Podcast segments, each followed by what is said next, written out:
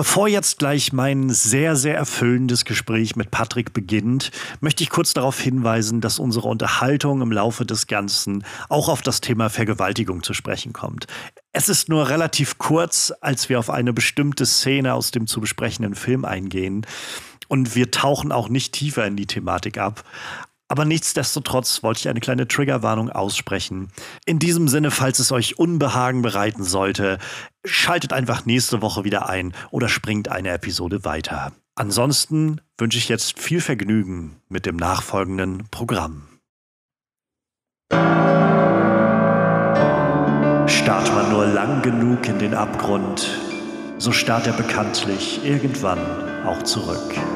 Doch auch wenn sich bei uns alles um Kriminelle, Bösewichte und Mörder dreht, wollen wir selbst keine sein. Und deswegen wird für die nachfolgende Episode eine Spoilerwarnung ausgesprochen für die Filme Basic Instinct und Basic Instinct 2.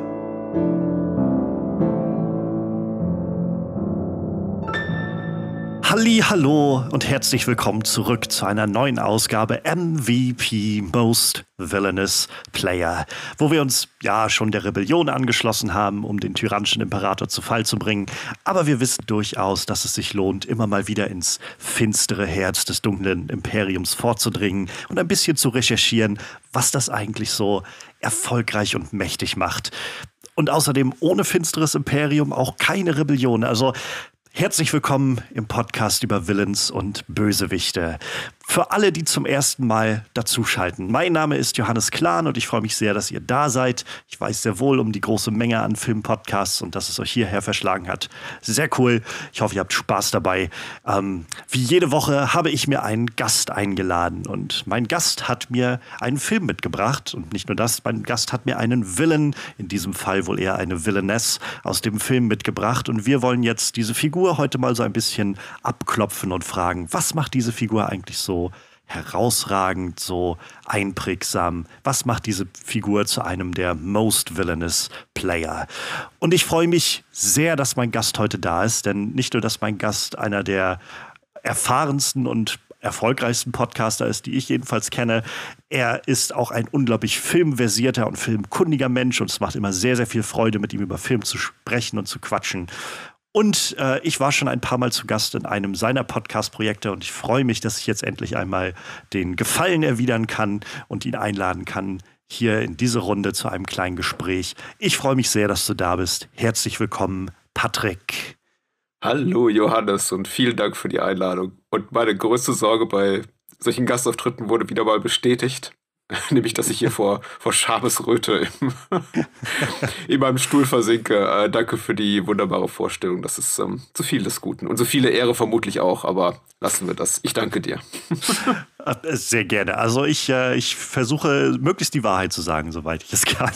Ähm, ja, ja. Es ist, also ich hatte es jetzt schon gesagt, ich war ja schon ein paar Mal zu, zu Gast bei dir. Du hast einige Film-Podcast-Projekte am Laufen und in einem war ich schon zu Gast. Äh, Gerade auch die, die Filmspielen höre ich immer sehr, sehr gerne. Und äh, ja, also vielleicht kannst du ja einfach mal so kurz einen Einblick geben, wo man dich so finden kann, was, was du so alles äh, am Start hast an Projekten.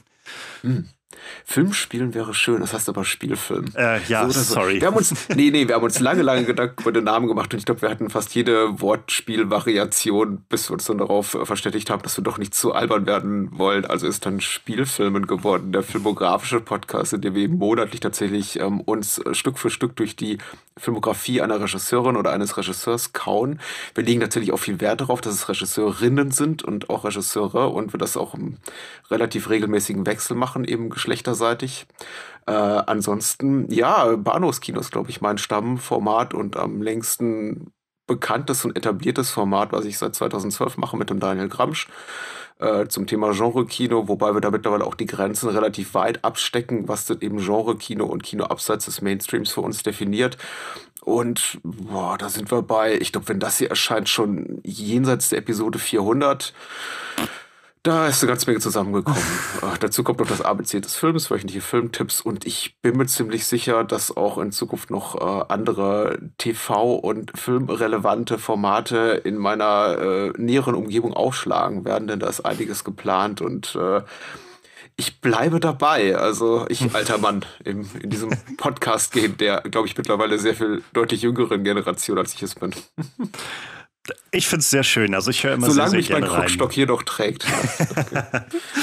Es ist vor allem ein schön breites Feld, habe ich das Gefühl, was ihr so, was, was du so rausbringst und was äh, ihr so in euren Kollaborationen so habt. Also, ähm, wie gesagt, die, die Spielfilmen freuen mich immer sehr. Äh, Bahnhofskino gibt es auch immer sehr viel Schönes zu hören. Es ist immer sehr schön, also sehr viel Unterschiedliches dabei, so in diesem ganzen Feld. Und das, das macht es immer sehr angenehm mit, zum Reinhören. Ich danke Ähm, dir. Und ich, ich fand es sehr witzig, weil ich äh, jetzt gestern fiel es mir so ein, ähm, dass das letzte Mal, als ich bei dir zu Gast war, ich einen Film mitgebracht hatte, über den wir uns sehr amüsiert haben und aber auch relativ schnell zum Schluss kam, dieser Film, den ich mitgebracht hatte, äh, der da war Robinson Junior, ähm, eine 70er Jahre äh, italienische Comedy, ist unglaublich horny und unglaublich äh, notgeil irgendwie. Und, äh, und gestern saß ich so und hatte mich so gedanklich darauf vorbereitet und morgen kommt Patrick zu Gast und dann reden wir über einen Film und den Film, den er mitgebracht hat und dann fiel mir sein, meine Güte, ich glaube, Patrick hat noch mal einen draufgesetzt, was so die Horniness angeht bei dem Film, den er mitgebracht hat. Für die, für die letzte Filmauswahl kann ich dir ja die Schuld geben. Wobei ich für die auch unglaublich dankbar war, denn ich glaube, so im zweiten Corona-Sommer tut sowas wie Robinson Junior unglaublich Oh ja. gut. Also ich hatte selten so viel Spaß mit dem Film und eine der wenigen, glaube ich, eines der wenigen Filmgespräche, das ich dann auch nochmal nach Erscheinen angehört habe. Also was ich ganz selten bis nie tue, wenn mit meinen eigenen ähm, äh, Bonus, äh, mit meinen eigenen Filmpodcast folgen. Äh, das ist gut. Ja, der Film ist hier, glaube ich, ja, etwas anders gelagert, zumindest tonal und auch was das Genre betrifft. Aber du hast recht, wir bleiben Pi mal Daumen unserem Muster treu. Ja. Ja, ähm, als- also als, als ich dich gefragt habe, ob du mitmachen willst, warst du auch irgendwie relativ schnell äh, dabei und hattest das so signalisiert, aber dann auch noch ein bisschen so Zeit in Anspruch genommen, um für Mhm. dich auszuloten, wen du mitbringen willst und was du mitbringen willst. Ähm, war, war das so ein, äh, so, ein, so ein Findungsprozess, der ein bisschen, bisschen länger gedauert hat bei dir? Also war das schwieriger für dich, rauszufinden, was du mitbringen willst, wen du mitbringen willst? Ich habe halt auch schon Gäste gehabt, die wussten sofort, wen sie Ja. haben wollen. Also, Es schlägt so ein bisschen, schlägt ein bisschen in die gleiche Kerbe wie Gespräche, die ich mit meinem Bahnhofskino Kochhaus Daniel seit jetzt äh, fast zehn Jahren jede zweite Woche führe. Denn äh, wir fragen uns ganz häufig, was ist zu gängig, zu geläufig, zu Mainstream, um es eigentlich noch zu rezensieren, weil ähm, wir haben eben keine Lust, regelmäßig offene Türen einzurennen und zu sagen, übrigens, ihr wollt euch mal erzählen, was weiß ich, äh, Evil Dead ist ein toller Horrorfilm. Und äh, wir kommen eben relativ häufig und schnell an den Punkt, an dem wir sagen, ja gut, das ist jetzt wirklich, also, weißt du, Rosemary's Baby ist ein etablierter Klassiker und wir müssen jetzt zu Leuten nicht zum 34. Mal erzählen.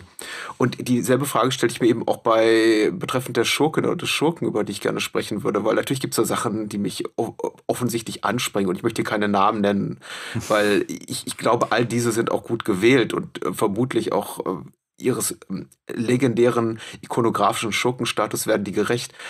Aber ja, ja, ich, es sollte nicht allzu offensichtlich sein. Zum anderen, das war eben so die andere Herausforderung für mich, sollte es eben auch keine Figur sein, die in einer absoluten Obskurität von Film jetzt auftaucht, die kein Mensch gesehen hat. Weil ich möchte es eben auch, und das ist auch ein Anspruch, den wir ans Bahnhofskino stellen, jetzt Menschen, die uns zuhören, nicht übermäßig schwer machen, das auch zu genießen äh, dieses Filmgespräch und auch die Möglichkeit haben, sich vielleicht vorzubereiten, indem sie sagen, hm, ich gucke vielleicht auch in den Streifen noch mal rein.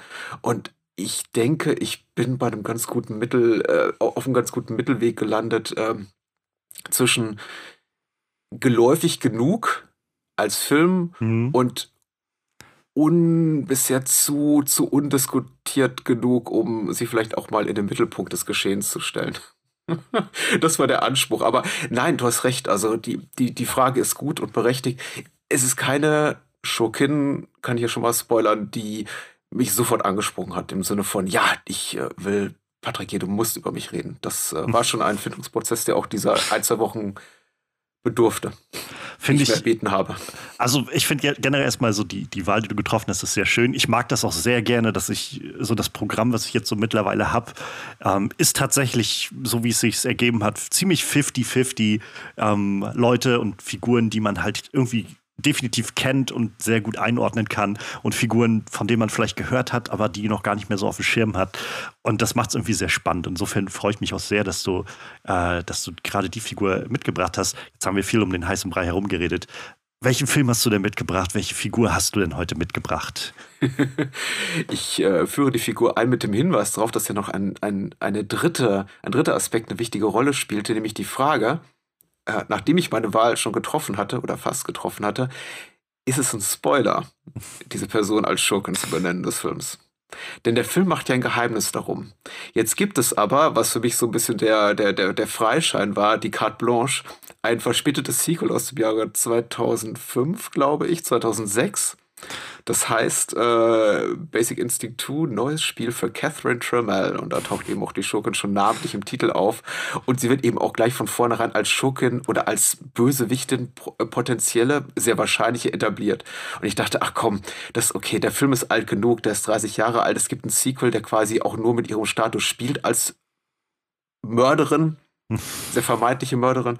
Ich, ich kann das machen. Es ist Catherine Trammell aus Paul Verhovens Film aus dem Jahr 1992, Basic Instinct. Ich fand das sehr spannend, das zu hören, weil das, wie gesagt, so ein bisschen äh, aus dieser diese, diese, diese, in diese Kategorie fiel von Villains, die ich gar nicht so auf dem Schirm hatte und dann gedacht habe, nachdem der Name so viel stimmt und so einen gewissen ikonischen Status hat die auf jeden Fall trotzdem, auch wenn man vielleicht den Film gar nicht gesehen hat, also ich weiß, für mich war das eine Figur, die ich, glaube ich, von der ich mehr mitbekommen habe, bevor ich den Film überhaupt kannte. Dass ich den Film mal das erste Mal gesehen habe und bis vor zwei Tagen auch das einzige Mal gesehen habe, ist halt schon Jahre her. Aber davor kannte ich, ähm, wie das so meistens ist, das meiste aus den Simpsons zum Beispiel. also, ähm, so, ist, ist das Simpsons ja, war für mich einfach so viel ähm, so mein, mein täglich Brot irgendwie in so einer gewissen Phase. Und die Simpsons haben halt so viele von diesen ganzen Popkulturreferenzen drin gehabt, dass ich dann irgendwann verstanden habe, oh, wenn, wenn Hausmeister Willy dort im, im äh, Verhör sitzt und die Beine kreuzt, so, dann, ah, okay.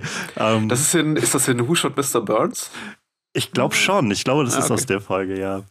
ähm, Oh, das ist ja Doppelfolge. Also es, ja, das sind so meistens meine Referenzpunkte. Und ja. äh, was mir dann im Nachhinein nochmal aufgefallen ist, war auch ein Referenzpunkt, woher ich das schon vorher kannte. Ähm, ich glaube, Hot Shots 2 ist es gewesen, wo es auch eine sehr, oh, ja. mhm. ähm, sehr schöne Parodieszene auf, auf einiges äh, aus, aus diesem Film gibt. Aber ja, es ist, also es ist auf jeden Fall eine der Villains, die, die sich sehr lohnt, glaube ich, auch nochmal darüber zu reden. Und was mir auch gestern einfiel, sehr schön, ähm, damit, dass du den Film mitgebracht hast, habe hab ich in diesem Podcast, in dieser einen Staffel, nicht nur einen Paul Verhoeven abgedeckt, sondern gleich zwei.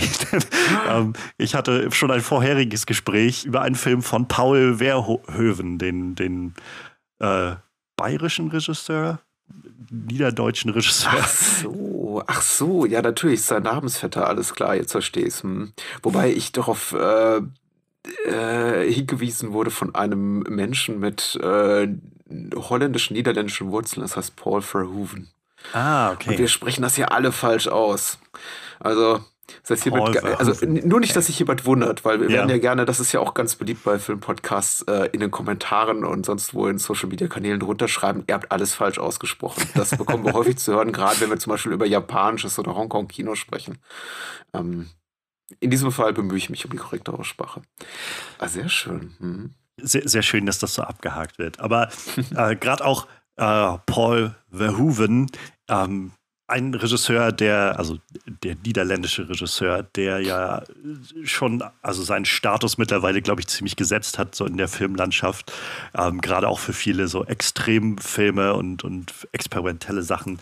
Ähm, und ich habe, glaube ich, gar nicht viel von ihm gesehen. Ich kenne das meiste, glaube ich, immer mehr so über, über Ecken und Kanten. Aber mhm. so ganz konkret, ich glaube, ich habe irgendwann mal Robocop gesehen und Total Recall habe ich, glaube ich, mal so halb gesehen oder so als Teenager. Aber ansonsten, die, viele von seinen Filmen stehen noch so auf meiner Liste und haben immer so einfach schon dieses riesige, diesen riesigen Status so angehäuft, als mhm. ja, Starship Troopers ist halt irgendwie so ein, ein eins der Meisterwerke und, und satirisch irgendwie ohne Ende und so. Und ähm, irgendwann muss ich mich dem Ganzen mal widmen.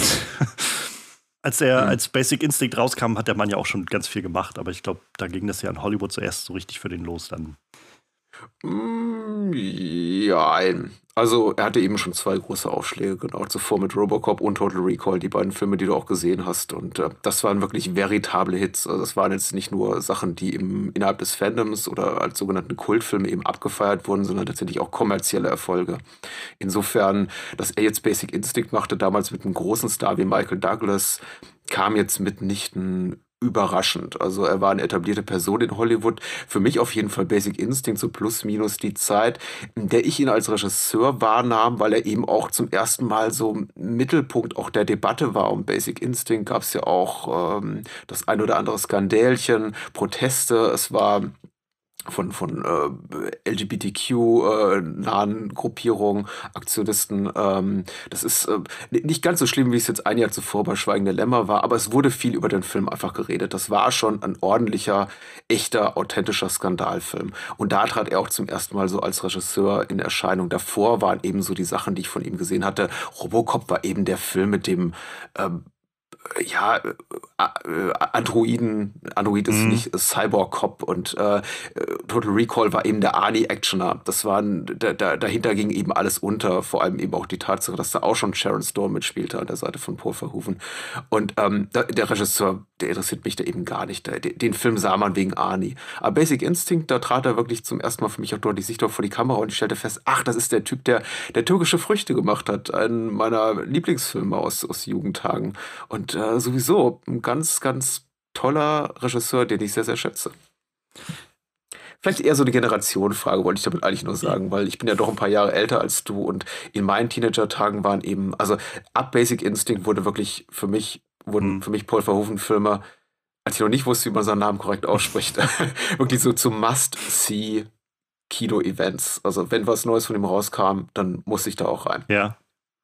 Ja, kann ich, also ich kann es schon nachvollziehen. Ich, ich fand das so krass, als ich den Film jetzt vorgestern ähm, dann wieder angemacht habe. Ähm, Basic Instinct, das war so, wo ich, ich hatte halt Basic Instinct so ein bisschen abgeheftet in meinem Kopf äh, wie gesagt, ich habe den als Teenager irgendwann mal, glaube ich, so im, im Free TV irgendwo gesehen, wo der so lief, ähm, irgendeines Nachts oder so und hatte den so abgeheftet da, ja, irgendwie so ein, so ein Thriller, aber auch irgendwie so ein bisschen trashig oder so. Und jetzt hatte ich den geguckt und gemerkt, so, meine Güte, das ist ein verdammt spannender Thriller. So. Also wirklich sehr gut und, und so voller Atmosphäre und sehr, sehr packend und voll mit ziemlich gutem Schauspiel. Also wirklich, wirklich guter Film. Und umso krasser fand ich es, als ich jetzt dann im Vorfeld noch äh, so ein bisschen in die Hintergründe reingelesen hatte und das, was du gerade schon angesprochen hattest, also so krasse ähm, Proteste und die Dreharbeiten wurden dadurch gestört und äh, sol solche derlei Dinge und da mussten da mhm. irgendwie mhm. Gerichtsurteile ausgesprochen werden, damit die Demonstranten irgendwie weit genug wegbleiben, dass man überhaupt drehen kann und meine Güte, also und äh, also das fand ich krass, also dass ich das, als ich das gelesen habe, so ich hatte das, hätte ich so alles nicht im Kopf gehabt, weil ich Basic Instinct einfach immer als so, ein, so einen kleinen ja, so, so, so aus seiner Anfang 90er Zeit so einen kleinen ja. Film irgendwie abgestempelt hatte in meinem Kopf. Ja, ich glaube, die Perspektive verschiebt sich da auch so ein bisschen im Laufe der Jahre. Jeden weiter man wegrückt, einfach chronologisch, historisch von einem Film und denkt sich dann, naja, gut, das ist eben der Film wird schon seine, also die Gründe werden einzig oder allein in dem Film liegen, warum der denn eben so einen großen Skandal oder mittelgroßen Skandal darauf beschworen hat. Meistens geht es aber einher eben mit dem großen kommerziellen Erfolg. Ja. Also es gibt sehr viel kontroversere, inhaltlich kontroversere und skandalträchtigere Filme potenziell als Basic Instinct, bloß eben die entfachen keinen Skandal, weil sie eben keiner guckt oder weil sie eben dann eben nur auf Platz ja. 8 der Kinocharts landen und eben nicht wie Basic Instinct über Wochen auf Platz 1. Ich meine, wenn der Exorzist gerade gesehen hätte, hätten die Leute wahrscheinlich auch nicht demonstriert vor den Kinos. Und das gleiche gilt für Schweigen der Lämmer oder es wird ja immer seltener, muss man sagen, so diese Art von richtigen Kinoaufregern, also richtigen Großproduktionen, die Leute mhm. wirklich befeuern, zu sagen, ich gehe auf die Straße mit meinem Schild und schreie da eben rum. Und manchmal hat das einen guten Grund und manchmal eben nicht. Und ähm, Schweigen der Lämmer ist ja zum Beispiel so ein Film, in dem selbst der Regisseur Jonathan Demme gesagt hat, ja, das ist irgendwie bei der Repräsentation von Transgender-Menschen, das ist jetzt ich, irgendwie ganz so glücklich. Ich versuche das Ganze auch so ein bisschen wieder gut zu machen, indem ich mich einfach einem mehr humanistischeren Kino verpflichte mhm. für den Rest meiner Karriere. Und das hat er dann eben auch getan. Ähm, solche Filme werden aber immer seltener und das gefällt mir eben auch wirklich am Basic Instinct, weil wann gab es das letzte Mal so einen mittelgroßen Skandal um einen Film, der eben kein Franchise war, nicht markenbasiert, vielleicht American Sniper, das ist jetzt auch schon wieder fast zehn Jahre her. Ich hätte jetzt wahrscheinlich so getippt, irgendeiner ähm, von den Lars von Trier-Filmen vielleicht vielleicht oder sowas. Ja, aber auch die laufen, glaube ich, eher so eine Arthouse-Nische. Ich glaube, das Ja, ist schon ja, ja. unsere Nische, also unsere Bubble, die nehmen wir als große Produktion wahr. Aber dass so ein richtig großer Kommerzkracher äh, kontrovers diskutiert wurde, wie gesagt, da fällt mir so dieser Clint Eastwood-Film ein, weil der eben auch in den USA, ich glaube, der erfolgreichste Film des Jahres war oder plötzlich die Frage gestellt wurde, ah ja, okay, stimmen denn diese ganzen angeblich autobiografischen Details, die der Film so zeigt? Also ist es cool auf äh, hilflose, mutmaßliche Terroristen zu schießen, auch wenn das eine Mutti und ihr kleines Kind ist? Ja. Ich weiß ja nicht. Aber gut, Basic Instinct. Zurück zu dem Film. Ja, ich, ich sehe gerade, ähm, als der Film in Deutschland rauskam, titelte die Bild-Zeitung der schweinisch, schweinischste Film aller Zeiten. Ja. Ähm, ja, ob das jetzt. Titelt die schweinischste Zeitung aller Zeiten. Ja. Badumts. Ja, ähm, wo, hast du denn Basic Instinct damals zum Kinostart gesehen oder, oder wann bist du zu Basic Instinct gekommen? Nee, ich war ein bisschen zu jung tatsächlich. Also 92 äh, war ich noch in zu jungen Teenageralter, 13, 14, um ihn im Kino zu sehen. Ich habe ihn bei der Fernsehausstrahlung gesehen, Pi mal Daumen um die Zeit, als Showgirls rauskamen. Äh, und das hat mich eben auch befeuert, dann Showgirls unbedingt im Kino sehen zu wollen. Was jetzt, werden viele Leute argumentieren, nicht die schlaueste Entscheidung war, aber naja. Äh, nee, es, es war entweder auf Video oder bei der Fernseherstausstrahlung, muss dann 94, 95 rum gewesen sein. Und ähm, ich muss sagen, er hat meine Erwartung erfüllt in dem Sinne, dass er mir eben auch hauptsächlich bekannt war als sehr kontrovers diskutierter Film. Da gibt es eben diese Szene, diese Verhörszene mit Sharon Stone, als eben Catherine Tremell, die äh, Protagonistin, Antagonistin des Films. Äh, und ansonsten, ja, er schiebe das alles schon ganz schön harsch, muss ich sagen, in meinem jugendlichen Alter. Also so viel Erfahrung mit äh, dermaßen gewalttätig und auch was sexuelle Details betrifft, Mhm. äh, expliziten Film, hatte ich da noch nicht, zumindest im Hollywood-Kino. Also sowas kannte ich dann eher, was so äh, den Erotikfaktor betrifft, aus äh, Filmen, die nachts bei RTL und Sat 1 liefen, aber zu dem damaligen Zeitpunkt Mitte der 90er auch schon seit ein paar Jahren nicht mehr. Ähm, hat mich, äh, hat mich doch durchaus begeistert, muss ich sagen. Und worauf ich eben heute besser meinen Finger legen kann, sind einfach auch die, ist einfach auch die technische Güte des Films. Also er hat einen tollen Jerry Goldsmith-Score. Die Kamera äh, führte Jan de Bond, ich glaube, seine fünfte Zusammenarbeit mit äh, Paul Verhoeven zu dem Zeitpunkt.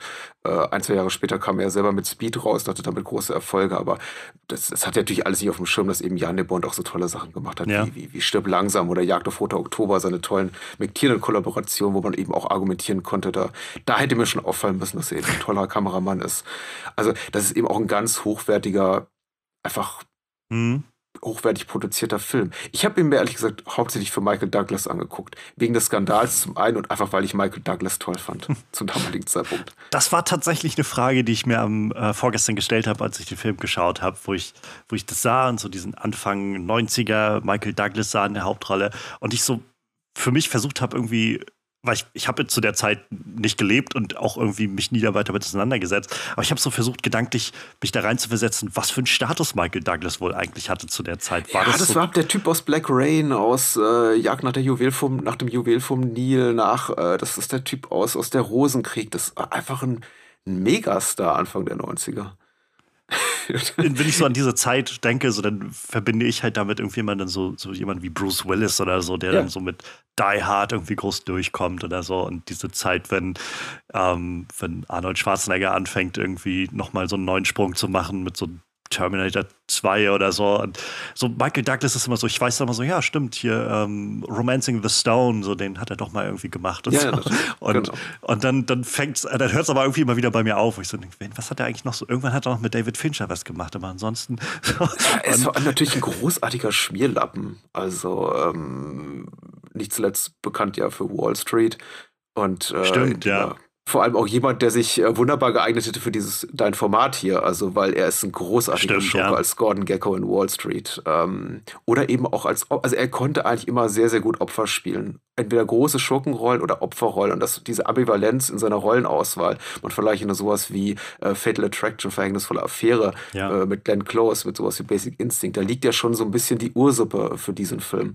Und er ist eben auch jemand, der sich trotz seines großen Starstatus und er hat wirklich vergleichbar große Gehälter abgerufen, wie eben jemand wie Bruce Willis oder Arnie oder Sly Stallone Anfang der, Anfang der 90er oder auch schon Ende der 80er. D- d- Da, also dafür hat er sich ganz schön schwer gemacht, muss man sagen. Und wirklich auch viele Projekte ausgewählt, auch nicht so Franchise-Markenbasiert, äh, bei, bei, denen schon unklar war, na, funktioniert das, könnte das funktionieren. Ich glaube, er hat ein gutes Gespür dafür. Er hat ja auch als Produzent seine Karriere begonnen. Seine, sein erster großer Erfolg war ja als Produzent von einer Flug über das Kuckucksnest, weil er für die Rechte an der, an der Romanvorlage hatte. Und ich, ich glaube, also wenn Michael Douglas drauf stand, konnte man sich sicher sein, nicht sicher sein, ob der Film am Ende, der dabei rauskommt, gut ist, aber es waren immer, hera es waren immer herausfordernde Rollen und interessante Projekte. Ja, also da fällt äh, Basic Instinct, denke ich, auf jeden Fall mit rein. Also ähm, ich, wie gesagt, was ich so im Vorfeld gelesen habe, muss das ein, ein ganz schöner, ähm, ganz schöner Prozess gewesen sein, diesen Film zu machen, äh, unter sehr viel Anstrengung. Ähm, mhm. Ich hatte auch gelesen, dass der, der äh, Joe Esterhaas, der, der Autor, ähm, wo dann im Vorfeld dann schon bereit war, wieder das Skript zu ändern bei so viel Protest und so. Und dann äh, Paul Verhoeven gesagt hat, ähm, spinnst du, so wir ändern hier nichts. So. Und äh, also solche, solche Sachen, dass das, ja, ich finde das immer super spannend, sowas zu lesen, wenn dann, und ich kann mir nur am Rande erahnen, irgendwie, wie das wenn man da erstmal beteiligt ist und dann irgendwie Schauspieler hat und sich dadurch wahrscheinlich alles noch länger zieht und alles komplizierter wird. Das muss schon mhm. eine ganz schön herausfordernde Sache sein. Ähm, ja, ja, ja. Es ist sehr schön, finde ich, wie der Film, ähm, um vielleicht mal so langsam Richtung Villain zu kommen. Ich finde mhm. es halt sehr, also zum einen ganz faszinierend, Sharon Stone zu sehen, die ich halt auch, glaube ich, nur, nur ein paar Rollen gesehen habe und bisher hat sie bei mir nie so den krassen Eindruck hinterlassen, wenn ich sie irgendwo gesehen habe. Ähm, ich glaube, das zuletzt, dass ich sie irgendwo gesehen habe, war, als ich mir ähm, The Quick and the Dead angeguckt hatte, den mhm. Sam Raimi-Film. Ähm, und ich war jetzt davon überwältigt, wie gut ich sie fand in diesem Film. Also wie wirklich großartig ich sie fand in diesem Film, so sehr einnehmend und mhm. äh, charismatisch. Und es ist halt sehr spannend zu sehen, dass das so ein Film ist, der ähm, der diese beiden Figuren halt so krass ins Zentrum stellt. Also auch sowas, was ich in dem Podcast jetzt schon viel gesehen habe ähm, und immer wieder was, was man so in den Filmen feststellen konnte, dass viele der Villains, die irgendwo auftauchen, werden halt so, ähm, so ein bisschen angeteasert lange. Das macht der Film mhm. auch so ein bisschen, dass er so ein bisschen immer was reinstreut von ihr und sie dann erstmal nicht auftauchen lässt, so für die erste Hälfte oder so. Ja. Ähm, und dann aber, und dann kommen immer so zwei, drei große Szenen oder sowas gegen Ende bei vielen Filmen, wo dann so, ja, und jetzt taucht der Villain auf und hat dann so seinen Moment oder so. Aber sie wird ja quasi, also du hast es auch gerade von schon irgendwie Protagonist kurz gesagt zu ihr. Sie nimmt ja wirklich fast mhm. schon die Hauptrolle ein in dem ganzen Ding. Und das ist, äh, das ist sehr beeindruckend. Ja, die Frage ist e-, eben die Gegenspielerin der Michael Douglas-Figur, der hier Detective Nick Curran spielt, äh, äh, stellt sich ja schon eine Zeit lang da man mhm. nicht um ihre Motive genau weiß und sich nicht fragt, naja, Nick Curran ist eine so wenig vertrauenswürdige Person, ein alkoholkranker, drogensüchtiger Cop, der viel, viel Dreck am Stecken hat, der unschuldige Menschen erschossen hat im Polizeieinsatz, wie sich dann später herausstellte, weil er total auf Koks war. Also da fragt man sich eben schon, ist nicht vielleicht Catherine Trammell eigentlich hier mhm. die, die Protagonistin, die Gute des Stücks und bringt ihn am Ende vielleicht sogar noch auf die rechte Bahn. Dass sie durchtrieben ist, ist von Sekunde eins an klar. Aber ist sie wirklich eine Mörderin? Ja. Und äh, das ist eben auch eine Frage, die uns über lange Strecken durch den Film begleitet und die auch, finde ich, sie als Schurkenfigur so spannend macht. Denn Achtung, jetzt kommt hier der größte Spoiler. Ja, sie ist die Mörderin. Sie ist für all diese Morde oder die meisten, die wir hier in diesem Film sehen, verantwortlich.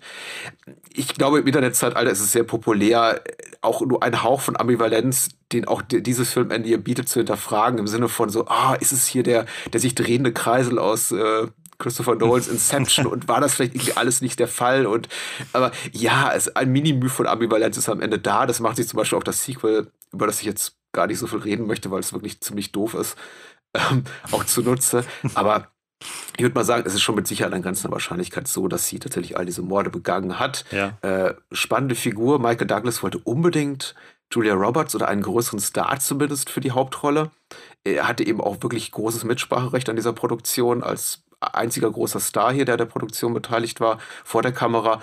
Ähm, aber Paul Verhoeven war es am Ende, der gesagt hat, nee, hier, ich habe mit dieser wunderbaren Schauspielerin schon Total Recall zusammengearbeitet, wo eben Sharon Stone auch eine Böse spielt. Achtung, auch kleiner Spoiler für Total Recall. Aber das wird so zur Halb Halbzeit des Films auch klar, hm. ähm, dass mit ihr nicht zu spaßen ist. Äh, die könnte auch gut funktionieren. Und ich glaube, Sharon Stone ist perfekt. Also das ist der Film, der sie zum Star machte. Und man fragt sich oft zurückblickend, ich schweife mal ab, Entschuldigung, warum Ach, viele, äh, also in puncto, äh, in Bezug auf Elizabeth Berkeley, drei, vier Jahre später in, in Showgirls, haben sich viele, glaube ich, gefragt, warum macht die das als mm. Nomi Malone mm. für, für Verhoeven?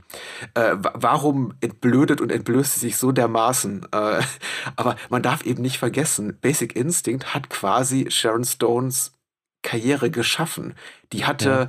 die war in Total Recall, die hat ähm, Steve Gutenbergs Love Interest gespielt in Police Academy 4, aber die war nicht wirklich als Schauspielerin etabliert. Und dann kommt dieser Film raus und plötzlich wollen alle sie haben.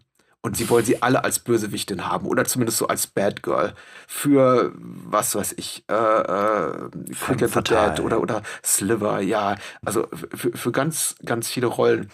Ähm, und das hat Paul Verhoeven geschafft und Joe Esterhaz zugegebenerweise auch geschafft mit seinem Drehbuch. Aber wo war ich? Sharon Stone ist toll. Sie macht diesen Film. Ich liebe Michael Douglas. Ich bin für Michael Douglas gekommen, auf jeden Fall. Und die anderen Nebenrollen möchte ich auch gar nicht äh, vernachlässigen. Aber das ist wirklich ein schurkenden Film. Das ist Sharon ja. Stones Film. Definitiv. Ähm, so ganz kurz äh, können wir vielleicht einfach mal äh, die Prämisse des Films einmal umreißen, so für den, der Basic Instinct schon lange nicht mehr gesehen hat, äh, die ZuhörerInnen, die vielleicht noch so ein bisschen gerade kramen. Ähm, der Film ist ein Detective Mystery Film mit sehr viel Erotikeinschlag und ich finde es sehr clever, wie der Film das aufzieht, dieses, die, diese Thematik auch immer selbst wieder aufbringt. Dieses, eine Autorin hat ein Buch geschrieben, ähm, in der jemand umgebracht wird, so ein, so ein ehemaliger Rockstar, ähm, beim Sex mit einem Eispickel erstochen wird und dann taucht plötzlich eine Leiche auf und es ist ein, ja, Ex-Freund ist vielleicht zu viel gesagt. Sie, sie, sie hebt es sehr schön hervor, wenn sie meint, I, I, I didn't date him, I fucked him. Mhm. ähm, also sie hatte eine Beziehung zu ihm und er ist genauso aufgefunden worden mit äh, Eispickel, Stichwunden. Und ja, dann geht die Jagd los. Wer ist jetzt der, der oder die Schuldige? Man muss auch sagen, man sieht ein bisschen mehr in dem Film. Also mittlerweile ist diese sogenannte Unrated-Fassung weltweit die bekannteste, aber in dieser expliziten Art, expliziten Art und Weise erschien der Film zumindest nicht in den USA. Deswegen überrascht mich rückblickend auch ein bisschen, dass, also diese ganzen Proteste, die zielt nicht so sehr auf den hohen Gewalt- und Sexfaktor ab, sondern eher auf die Repräsentation von, äh, sagen wir mal, ich ich glaube, lesbischen Frauen hm, oder ja, Frauen so. mit irgendwie na, nicht klassischen Geschlechter, also heteronormativen Geschlechteridentität, wie auch immer. Also mhm. äh, das ging eher so alles in die Richtung. Genau. Ähm, das ist der Film, ja, aber da steckt eben so viel mehr drin. Klassischer Thriller-Stoff, äh, ordentlich erotisch aufgeladen, mit vielen Film-Noir-Anleihen. Wir werden sich ja so auf das Thema Femme Fatale und inwieweit habt der äh, ihr Basic Instinct, äh, Joe Estes in seinem Drehbuch so klassische, klassische Femme Fatalen-Rollen variiert und noch ein bisschen zu sprechen kommen.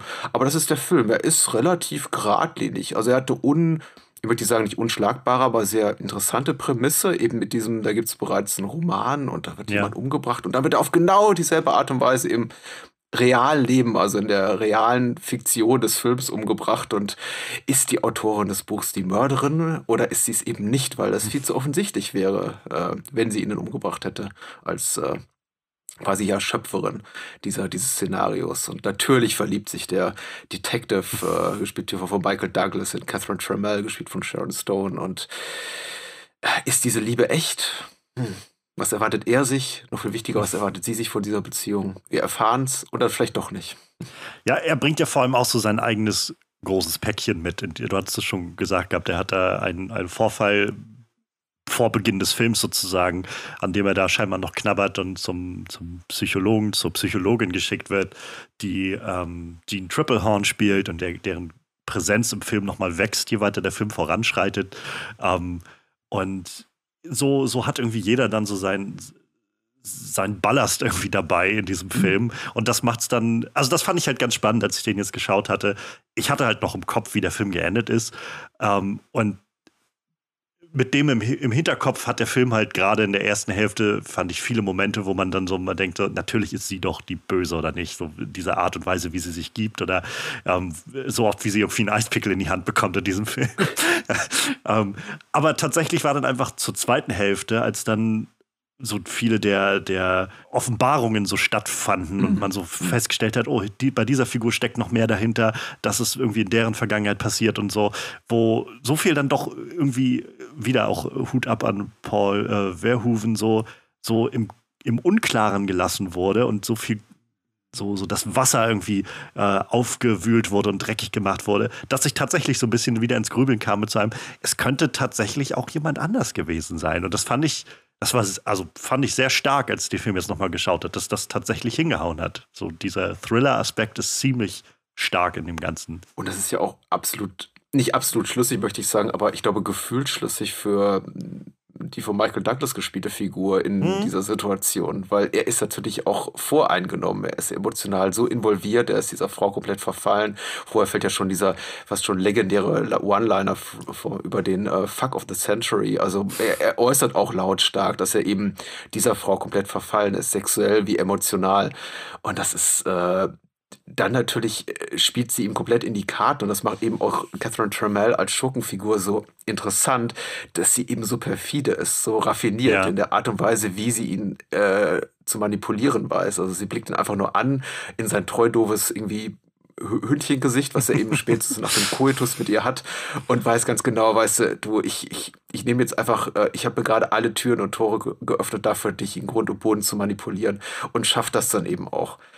Ähm, nicht zuletzt einer der Gründe, neben Sharon Stones tollem Spiel, also auch wie, wie intelligent diese Figur angelegt ist, ähm, dass ich diesen Film so mag. Und das Ganze eben im Gewand eines Pulp-Thrillers. In dem Sinne ist der Film natürlich auch so ein bisschen Meta, weil er stellt sich die Frage, hat die Autorin dieses äh, Schurkenstücks auch ein tatsächliches Schurkenstück begangen? Und ja. dieselbe Frage stellt man sich natürlich auch beim Film die ganze Zeit. Ist dieser Film nicht eigentlich, du hast vorhin das Wort trashig gebraucht, was ich nicht mag, aber ich glaube hier ganz adäquat ist, ist dieser Film nicht eigentlich zu trashig und zu doof, um sowas Raffiniertes mit uns zu machen? Und man guckt das so und denkt sich, ja, hm, ist es, ich, ich weiß nicht, es wäre, oh, es ist so ganz offensichtlich, dass sie die Mörderin ist, aber das wäre irgendwie, das ist so doof. Aber ja. ist der Film vielleicht, der Film ist doch eigentlich doof, oder? so. Und ich finde, insofern überrascht es dann auch, diese, diese schlussendliche Wendung. Also mich zumindest hat sie damals überrascht. Ja. Ich kann das natürlich heute mit sehr vielen Jahrzehnten, mit einigen Jahrzehnten Abspann nicht mehr so unbefangen kommentieren, aber. Es ist halt eine super spannende Spiegelung so dessen, was wir in dem Film ja selbst sehen. So dieses Element von also sie sagt es ja selbst, das wird ja selbst von, von Catherine ausgesprochen im Verhör, dass sie meint, glauben Sie, ich bin so blöd, dass so zu machen, wie ich das mal geschrieben habe, das würde mich doch so verdächtig machen irgendwie. Und das ist eigentlich auch eine Frage, ne, die der Film ans Publikum stellt. Ganz genau, das meine ich. Das finde ich so spannend, dass der Film genau also diesen Weg dann einschlägt, um zu sagen, ähm, ja, lieber Zuschauer, meinst du nicht, das wäre vielleicht ein bisschen verdächtig, wenn wir das alles so offensichtlich machen würden? Und genau daraus speist sich, also für mich dann am Ende genau dieses, diese, dieses Zerwürfnis und wenn man dann gerade über Dr. Beth Garner, also Jean Triplehorns Figur, auf einmal noch mehr erfährt und es doch alles deutlich undurchsichtiger wird, als man es am Anfang geglaubt hat, dann steht man auf einmal da und, und, fühlt sich so ein bisschen, ja, wie, wie Nick Curran wahrscheinlich selbst und ist so ein bisschen fraglos irgendwie, warte, was? ich weiß ja, auch nicht so recht, was ich jetzt daraus machen soll. Man fühlt sich auch so ein bisschen dreckig, so ein bisschen schmutzig, so ein bisschen auch ähm, unmoralisch, weil das, was ja. zum Beispiel Nick Curran, also Michael Douglas hier, G. Triplehorn als äh, Dr. Garner antut im Laufe des Films, ist ja schon wirklich ja. mies. Also ihr ist ja, die Figur, sie ist die Figur, der am übelsten mitgespielt wird im Laufe dieser ganzen, dieser ganzen Geschichte. Und sie ist dann eben auch noch diejenige, die am Ende ans Messer geliefert wird als vermeintliche Mörderin und dann, und, und dann dran glauben muss. Und es ist wirklich, es ist wirklich, wirklich ganz schlimm. Also der Film ist schon sehr gut darin, einen zu manipulieren und das eben unter diesem Deckmantel des ja hochglänzenden, schwülhitzigen Erotik-Thrillers ohne großen intellektuellen Anspruch. Und am Ende geht man da raus und denkt sich, oh, ja. im Grunde, also was du getan hast, Film, also nicht nur die Figur von Sharon Stone, Catherine Trammell ist perfide angelegt, der ganze Film ist sehr perfide, ja. weil er eben mit der Erwartungshaltung des Zuschauers, der Zuschauerin spielt die ganze Zeit. Ich finde es halt dann noch so beeindruckend, dass der Film, was wieder für mich so dieses widerlegt hat, als ich ich sage es doch mal, als ich den vorher so ein bisschen trashig irgendwie in Erinnerung hatte, ähm, mhm. weil ich halt gemerkt habe, an dieser Stelle dann einfach wieder da das Talent, was so jemand wie äh, Paul Verhoeven dann mitbringt, ähm, wo, wo ich gemerkt habe, so einen Plot zu haben, der so so viele verschiedene Sachen hat und auch so teilweise ja Dinge, so, so Plotlines hat, die ein Jahr zurückliegen im, im Laufe des Films, in der Chronologie des Films, wo mhm. dann immer bloß so gesagt wird, dieser andere Detective hat vor einem Jahr schon mal ähnliche Fragen gestellt und so. Und man so ein bisschen darauf liegen gelassen wird und dass der Film so ein Plot fährt, ohne dass es irgendwo so eine krasse Expositionsszene gibt, wo sich jemand hinstellt und sagt, aha, und jetzt dröseln wir den ganzen Plot mal auseinander, damit jeder das so wirklich, also damit wir ganz klar haben, was hier passiert ist oder so, sondern man als Zuschauer doch sehr, naja, darauf, da aufgefordert wird, einfach gefälligst aufzupassen und das selbst mitzuverfolgen, ähm, halt ähnlich wie der Detective irgendwie versuchen muss, daraus irgendeinen Sinn zu machen. Das finde ich halt echt beeindruckend. Also ich mag auch sein, dass ich da einfach mittlerweile dann schon zu sehr das so ein bisschen sehr zuschauerfreundliche, moderne äh, mhm. Mainstream-Kino gewöhnt bin oder so, wo das halt einfach früher oder später zu dem Punkt kommt, wo einfach alles aufgedröselt wird, damit jeder das versteht. Ich finde tatsächlich auch, ich, ich pflichte dir auch bei, ich glaube, es kann für einen Frustrationsmoment sorgen, wenn man den Film auch zum ersten Mal sieht und vielleicht auch ja. dieses sehr didaktische Erzählen, was eben Kino mittlerweile überwiegend bietet, gerade also Mainstream-Kino gewohnt ist, weil man natürlich mit einer sehr fragmentarischen Erzählweise zurückbleibt. Äh, es werden einem viele Details der Handlung oder das, was eben vor den Ereignissen, also vor der Begegnung zwischen Nick Curran und Catherine Tremell passiert ist, eben nur so in, in, in Teilen zugänglich gemacht mit, ach, da gab es schon mal jemanden und der mhm. hat schon mal jemanden befragt. Aber wer genau war das eigentlich? Was ist dann und dann passiert? Und ich glaube, hier und da kann schon der Moment einkehren, wo man sagt, ja, ich wüsste aber gerne mehr und Film hältst du mir die einfach nur hin und wird das so eine J.J. Abrams Mystery Box, die dann am Ende eben geöffnet wird und dann ist einfach nichts drin oder ist nichts Interessantes drin. Ähm, aber es funktioniert eben sehr gut für das, was Catherine Trammell hier macht, äh, nämlich ihn, also Michael Douglas da rein zu manipulieren. Dieses, er darf niemals alles wissen, sondern eben nur die, die Teile der Geschichte, die ich ihm zugänglich mache und die eben relevant dafür sind, mhm. wichtig dafür sind, dass er eben in die Situation am Ende kommt, wo sie quasi ihrer gerechten Strafe entkommt und er äh, am Ende ja die einzige Person quasi umbringt, die Catherine Trammell hätte belasten können. Äh, und das ist schon, also sehr, sehr befriedigend, muss ich sagen, am Ende. Aber wie gesagt, eben auch so ein bisschen bisschen verbunden mit dem Gefühl, wurde gerade benutzt und ja. manipuliert. Ja. Auch da schafft der Film irgendwie gut, das auf den Zuschauer zu übertragen, was so in dem Film passiert. Das zeugt halt sehr krass von, nochmal zusätzlich von der Intelligenz irgendwie und, und dieser, dieser, diesem Kalkül, was Catherine Trammell mitbringt. So dieses mhm. Element, dass sie sehr wohl weiß, welche Knöpfe sie zu drücken hat, aber vor allem auch weiß und, und sehr gut abschätzen kann, welche welche Elemente sind jetzt im Spiel? Also es wird ja so viel darüber gespro gesprochen in dem Film, dass es ein Spiel ist, das Ganze, was mhm. sie da machen. Also Michael Douglas sagt dann irgendwann, ja, so, sie will spielen, dann spielen wir so ungefähr. Das Spiel kann ich auch spielen. Und, ähm, und sie weiß halt ganz genau, welche, welche Spielsteine im Spiel sind und welche sie auch nicht mehr rausnehmen kann. Und dann fängt sie einfach an, die so mit einzubinden, dass es auf einmal alles zusammenkommt und sie ihre ganz eigene Geschichte spinnen kann, die sie dann äh, Nick Curran vorsetzt. Und das, das halt echt schon ziemlich äh, sehr beeindruckend und auch sehr perfide. Ja, es ist eben ungewohnt, denke ich. Und ich bin mir, ich bin mir sicher, es ist jetzt kein einmaliger Fall in der Filmgeschichte, aber sie war es ja vom, von Sekunde eins der ersten Begegnung zwischen eben Curran und Trammell äh, mehr über ihn als er über sie. Ja. Und eigentlich sollte er der investigative Part sein. Er kommt rein und denkt, er hat die Oberhand und befragt sie jetzt mal und quetscht sie schon aus und ähm, rechnet vielleicht auch damit an der Seite seines Kollegen äh, Gus, George Zanza spielt den, ich hoffe, ich spreche den Namen, Nachnamen richtig aus, äh, der auch ganz toll ist, ähm, kommt dann ihr die, die großartiges Loft da am Meer, äh, an der Küste hier, äh, äh, hier an der Westküste. Und, und, und, und denkt er, er ist überlegen, er ist in einer überlegenen Situation, er habe die Ober Oberhand und merkt eben ganz schnell, okay, die ist besser über mich informiert als ich über sie und ja. referenziert mehrfach eben seine Vergangenheit und seinen fragwürdigen Status und das, was ihm eben zuvor widerfahren Shooter. ist, dass er eben ja ein Ermittlungsverfahren am Hals hatte. Sie nennt ihn Shooter. Sie weiß ganz genau über ihn Bescheid. Ich finde eigentlich am großartigsten, also der, der frühen großartigen Szene zwischen den beiden, die, in der sie ihm eine Zigarette anbietet im Auto und er sagt, ich rauche nicht und sie quasi, ich paraphrasiere sowas, sagt wie, du wirst aber bald wieder rauchen. Ja. Und das tut er dann eben auch. Ja. Sie fragt, glaube ich, zweimal. Sie meint erst so von wegen, äh, haben Sie eine Zigarette? Und er meint, nein, ich habe aufgehört. Und dann ja. findet sie ja welche und meint dann, wollen Sie eine? Und er meint, ich habe doch gerade gesagt, ich habe aufgehört. Na, das wird nicht lange halten. So.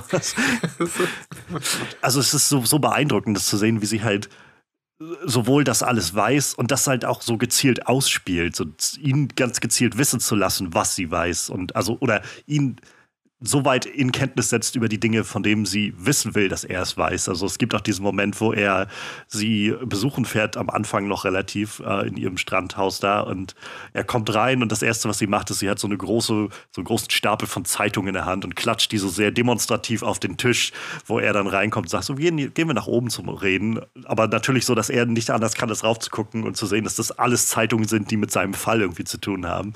So, wo sie halt so ganz gezielt irgendwie sagt, so, hm, guck mal hier, bitteschön schön. Also ich weiß, wer du bist.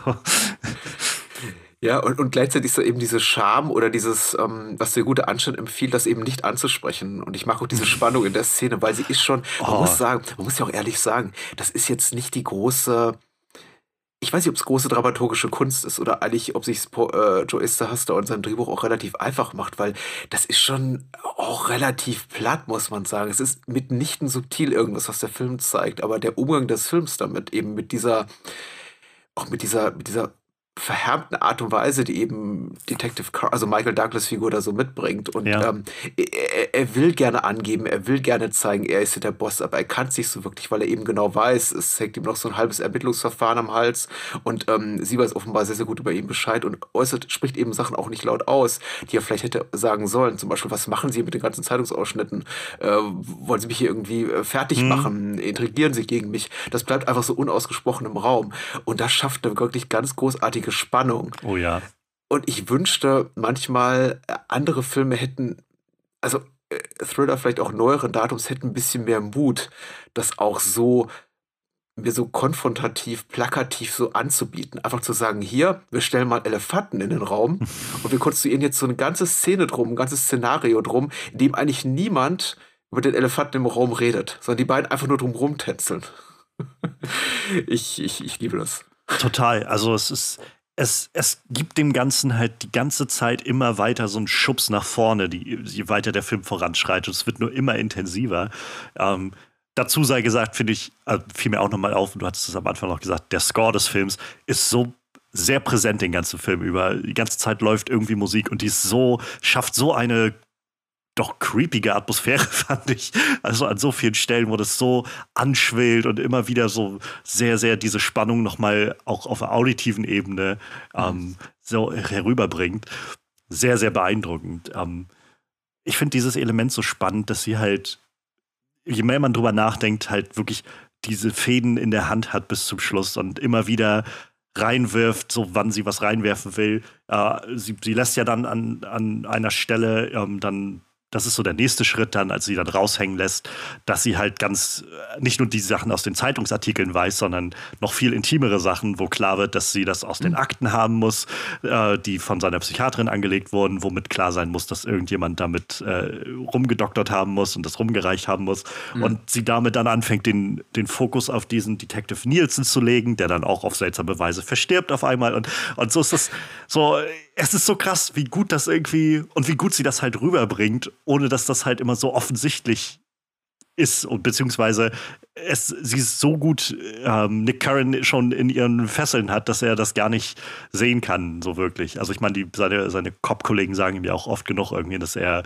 einfach gerade sich hat äh, den Kopf verdrehen lassen von ihrer Pussy ja, oder was auch immer. Klar, es ist so gut, weil es eben auch unwahrscheinlich ist, was sie da macht, um nicht zu sagen unmöglich. Denn ja. einer genaueren kritischen Betrachtung hält der Plot tatsächlich nicht stand. Also wenn man anfängt, nach dem Abspannen das alles nochmal aufzudröseln und sich zu überlegen, welche Schachfiguren hier Catherine Trammell in Bewegung setzen muss, dass das auch genau so funktioniert, ja. wie sie das geplant hat. Also auch äh, Detective Curran genau an den psychologischen Punkt zu bringen, an dem er genau das tut, was er eben tut, das ist nahezu unmöglich. Und weil, weil er eben auch, wir haben ja äh, Dr. Garner schon erwähnt, aber spielen eben auch noch so Figuren rein wie die, die Freundin, die Gespielin hier von Catherine Trammell, Roxy, hm. äh, die dann auch auf merkwürdige Art und Weise, der sehr dramatische Art und Weise verstirbt oder dieser Detective Nielsen und eben Figuren so an der Peripherie des Geschehens, die dann auch einfach verschwinden oder überraschend umgebracht werden oder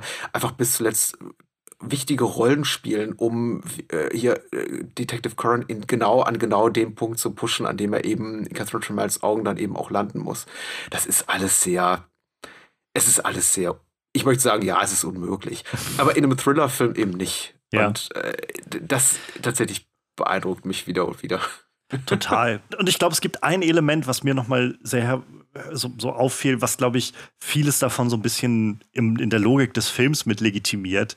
Ähm, und das fand ich war halt gerade am Anfang, wenn wir Catherine Trammell vorgestellt bekommen, ist ja, also sie zeugt halt von so einer unglaublichen ähm, Selbstsicherheit und so, so einer so ganz krassen Charisma, was sie ausstrahlt. Mhm. Und es wird aber dann so weit gebracht, dass man halt mitbekommt, so, also sie redet halt, wie wir jetzt schon das auch so ein bisschen so Elefanten, die im Raum gelassen werden oder sowas. Sie spricht halt so viele Dinge an, womit sich Leute auf einmal unwohl fühlen. Und das spielt sie halt so gut aus. Und das fand ich ganz krass, weil das so, gerade in diese, diesen ersten Szenen und bis zu dieser Verhörszene, die sie hat, die davon nur so strotzt, fand ich, ähm, mhm. ist es halt voll davon, dass sie einfach, also man könnte halt auch sagen, es ist einfach eine Person, die einfach sehr, sehr ähm, selbstbewusst und sehr, sehr offen, auch gerade mit ihren sexuellen und, und äh, romantischen ähm, Vorlieben irgendwie umgeht. Und das ist sowas, also ich meine, der Film heißt ja nur auch Basic Instinct. Also ich meine, kann man jetzt wahrscheinlich viel interpretieren. So von meinem Finden steckt da schon irgendwo drin, dass so ziemlich alle Figuren in diesem Film sind ständig dabei, über Sex nachzudenken.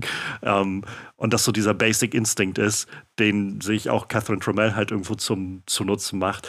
Aber sie eben das so so unglaublich selbstbewusst ausspielt, von dem Punkt an, dass sie halt in diesem Verhörraum sitzt und so zu sehen ist, wie es halt, äh, ich hätte fast ja. gesagt, Dennis Nedry hier, Wayne Knight, ähm, ähm, ja, unangenehm wird in dieser Szene, irgendwie, wie er dann dort sitzt und ich weiß ihm, und nur weil, also weil sie halt davon spricht, dass sie halt gerne mit Leuten Sex hat und so weiter, ähm, so Dinge, die jetzt, glaube ich, so ist mein Gefühl, irgendwie erst in den letzten Jahren anfangen, so ein bisschen für uns mhm. so ähm, mehr, mehr Halt in der Gesellschaft zu haben, dass auch gerade Frauen und, und nicht Männer irgendwie viel und auch offen darüber reden können, über ich, ihre Vorlieben. Ich wollte gerade sagen, ich glaube, so der Zeitpunkt der, der, der, der Produktion des Films spielt eben auch nochmal eine Rolle. Das muss man sich eben auch nochmal in den Kopf, äh, also zurückberufen, dass äh, Entschuldigung. Man muss, man muss einfach nochmal sich daran erinnern, dass, glaube ich, Frauenrollen, gerade auch schurkische Frauenrollen, die gab es ja auch schon. Ich habe vorhin Glenn Close zum Beispiel in Verhängnisvolle Affäre erwähnt. Ähm, immer noch so weibliche Sexualität mit irgendwas Unredlichem oft in ja. Verbindung gebracht wurde. Und wenn dann eben eine Frau übersexualisiert dargestellt wurde, dann auch gleich äh, in den meisten Fällen in einem negativen Kontext. Und negativ ist natürlich auch insofern Sharon Stones Figur, ja, also Catherine Trammell, ja. weil sie ja schlussendlich sich dann als Mörderin entpuppt. Aber ihre Sexualität wird niemals als etwas Negatives porträtiert. Nee. Deswegen hat mich auch so bis heute irritiert mich so ein bisschen die Proteste im Zuge der Filmveröffentlichung. Klar könnte man jetzt sagen, oh, hier ist eine bisexuelle Frau und die hat eben eine äh, lesbische Freundin oder Gespielin oder wie, wie auch immer.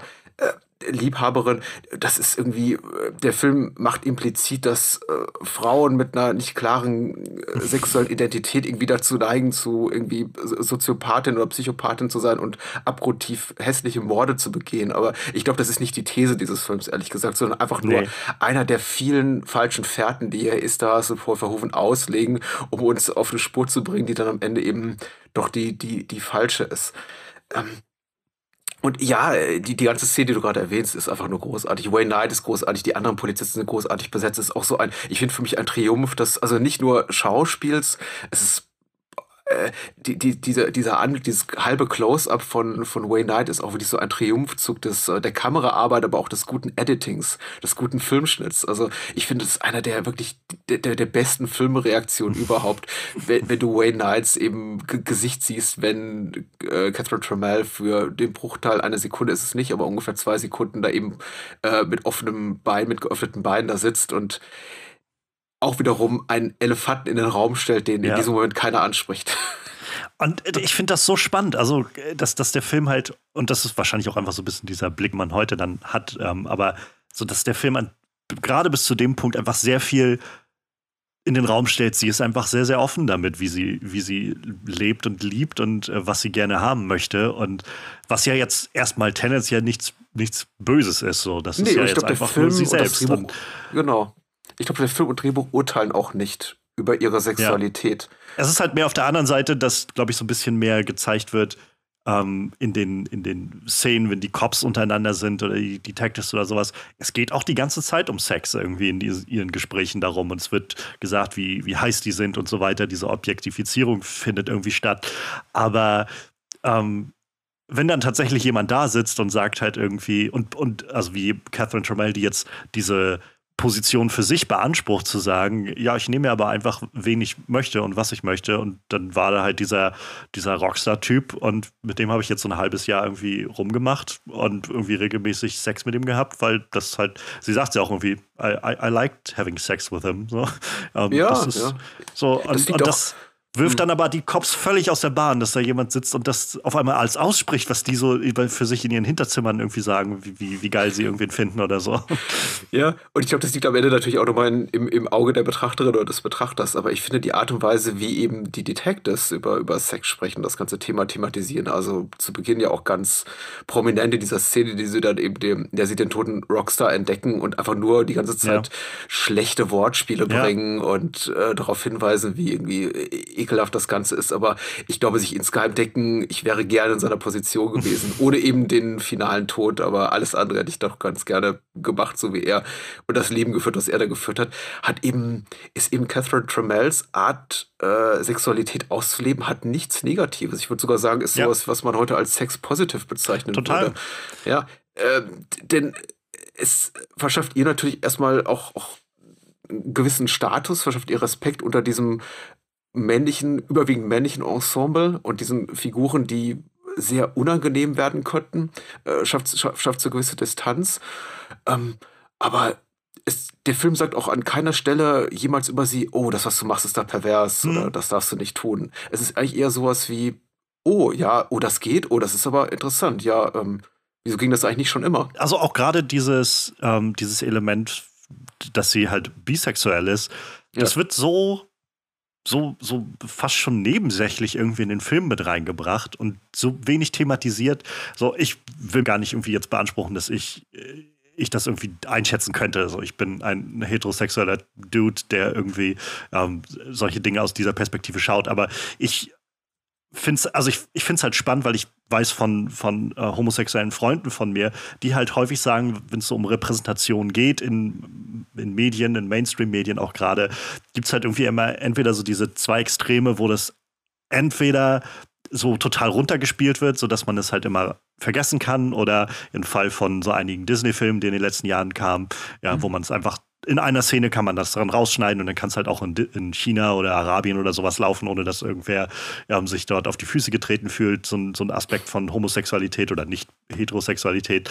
Oder aber es wird halt zum wirklich großen Problem dargestellt, sodass zu dieser definierenden Charaktereigenschaft, durch die die Figuren ähm, quasi ihr ganzes Leben bestimmt haben und darunter leiden oder sowas. Und in vielen Fällen ist so das, was ich zurückgemeldet bekommen habe oder was in Gesprächen so durchkommt, ist, dass sich Leute wünschen, es ist halt schon so ein bisschen ein Spagat ist, dass man schon sagt, es ist ein wichtiger Aspekt der Identität, aber es ist eben auch nicht der, der alleinige Aspekt der Identität oder sowas oder das, was alles ausmacht. Und ich fand, der Film hat das eigentlich sehr interessant gemacht, dass es halt genau in so eine Richtung ging, zu sagen, ja, sie ist halt auch bisexuell, was irgendwie super gut passt in dieses Bild dieser Frau, die ihr, ihre sexuellen Vorlieben einfach auslebt.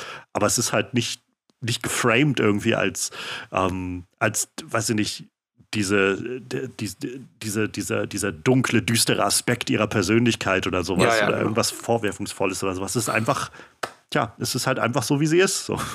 Ja, in, in, in der Hinsicht, weil ich glaube ich im Kontext der Kontroverse und Basic Instinct auch vorher nochmal Schweigender Lämmer ja. erwähnt ha habe, ist natürlich Schweigender Lämmer durchaus problematischer, weil es natürlich als die im Grunde der Aspekt der Figur des Buffalo Bill äh, definiert ist. Äh, das ist der Aspekt seiner Identität, die ihn dazu bringt, schlussendlich diese Morde zu begehen.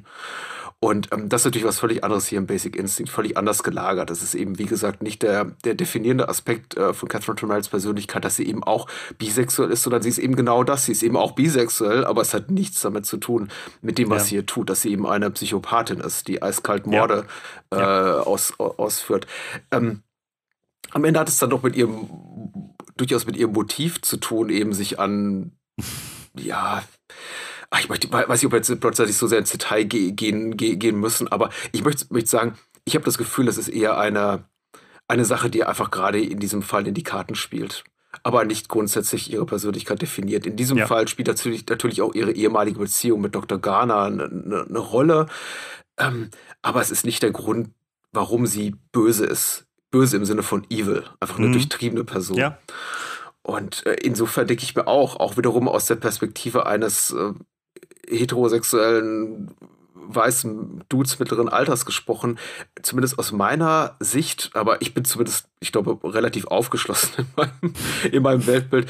Äh, unproblematisch, möchte ich mal behaupten. Ja. Da mögen Menschen, die jetzt sich jetzt äh, als Teil einer Co Community betrachten, die eben nicht meine ist, auf, aufgrund meiner sexuellen Orientierung oder meines Geschlechts, anders zu beurteilen. Und ich finde es auch, glaube ich, voll, und ich fände das komplett legitim. Aber mir ist das niemals sauer aufgestoßen, wohingegen ich eben oft Filme, gerade älteren Jahrgangs sehe, die eben mit solchen ähm, dramaturgischen Versatzstücken spielen bei ihrer Figurenzeichnung, bei denen ich mittlerweile denke so, ah, ich weiß nicht, ob das jetzt ja. so glücklich ich war. Also ich Cruising von William Friedkin ist ein toller Film, der Al Pacino-Film, aber ich weiß nicht, Mord in der schwulen Szene 1980 äh, hat man dann eben doch noch nicht ganz so äh, progressiv gehandelt, wie man es vielleicht heute tun würde. Mhm. Was jetzt nicht verkehrt ist, der Film ist immer noch gut, aber man, man sollte vorsichtig sein. Ja, das ist sowas, wo ich dann immer so denke, ja, es ist einfach die Zeit ist einfach sehr anders gewesen, aber nichtsdestotrotz sitzt man davor und denkt dann so, uh, uh. Ja. Und, und, und, dennoch, trotzdem, ich glaube, dieser Film progressiv ist für das Jahr 1992, würde ich sagen, man würde ihn so heutzutage nicht mehr machen. Ich, mhm. auch, auch ein Grund, der darin da reinspielte, in meine Entscheidung, diesen Film mal auszusuchen, weil ich denke, er ist schon auch ein gutes Zeugnis seiner Zeit. Man hat ja auch versucht, das nochmal zu reproduzieren in den Folgejahren mit Sachen wie Sliver oder dem ganz schlechten Jane March, Bruce Willis Vehicle Color of Night 94, den ich auch im Kino gesehen habe, der wirklich nicht lohnenswert ist. Der ein Miniskandälchen produziert hat, weil man da äh, Bruce Willis äh, äh, Schniedel sieht, glaube ich, für den Bruchteil einer Sekunde, was nicht besonders beeindruckend ist, aber auf jeden Fall ein paar Kinotickets, glaube ich, verkauft hat. Und es hat nicht funktioniert. Es hat einfach nicht funktioniert. Ja. Also der Erotik-Thriller ist wirklich ein, nicht nur ein heißes Eisen, sondern auch etwas, an dem man sich wirklich die Finger verbrennen kann. Äh, von Seiten der Produktion und der Regie. Das ist schwer zu handeln. Das schaffen nur die allerwenigsten Filme. Und ähm, das ist eines der wenigen gut gelungenen Beispiele auch eines Films, der eigentlich nicht schreit, äh, ich, ich, ich will ein großer, ich, der wäre sicher gern ein großer Blockbuster geworden, ist er eben auch, ja. aber sich nach heutigen Maßstäben überhaupt nicht mehr dafür anbieten würde. Das wäre nach heutigen Maßstäben wäre das etwas, was auf den hinteren Plätzen bei, bei Netflix landet. Mhm. So, ach, hier, mhm. guck mal, der neue Film der Woche, ach, guck mal, eine Woche später hast du ihn schon wieder vergessen. Ja. Und äh, also ich meine, thematisch, nicht was jetzt die Qualität des Films betrifft. Ich glaube, wenn man Basic Instinct heute mal launchen würde, wird man hoffentlich, würden den hoffentlich mehr Filme gucken. Aber einfach was so die ganze, ja, die Prämisse des Films betrifft. Er, es würde auch nicht mal so große Stars einfach mitspielen, wie es damals der Fall mhm. war mit Michael Douglas. Also dafür wird sich heute einfach keiner mehr hergeben. Und ähm, ich finde es überraschend, rückblickend, dass ähm, zu sehen, dass eigentlich sowas kaum noch mal so gut funktioniert hat wie hier und eigentlich auch mittlerweile seit gut 20 Jahren gar nicht mehr versucht wird, sowas nochmal zu machen.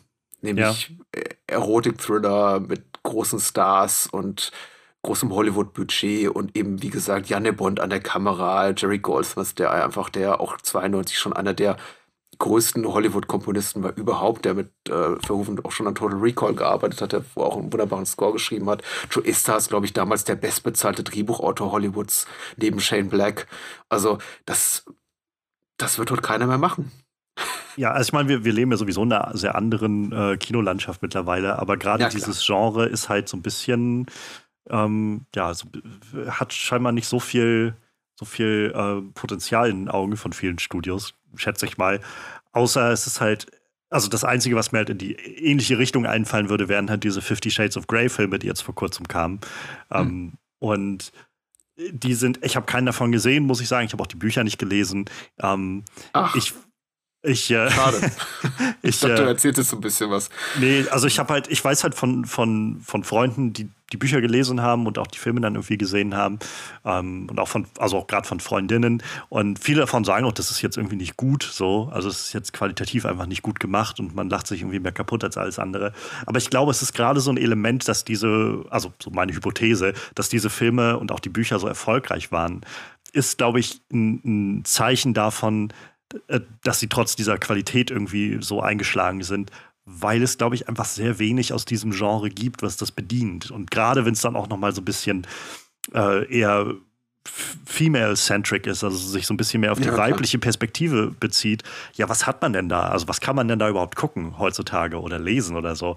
Dann wirst du wahrscheinlich das nehmen, was da kommt. So und, äh, und da drin halt das finden, was du gerne haben möchtest. So.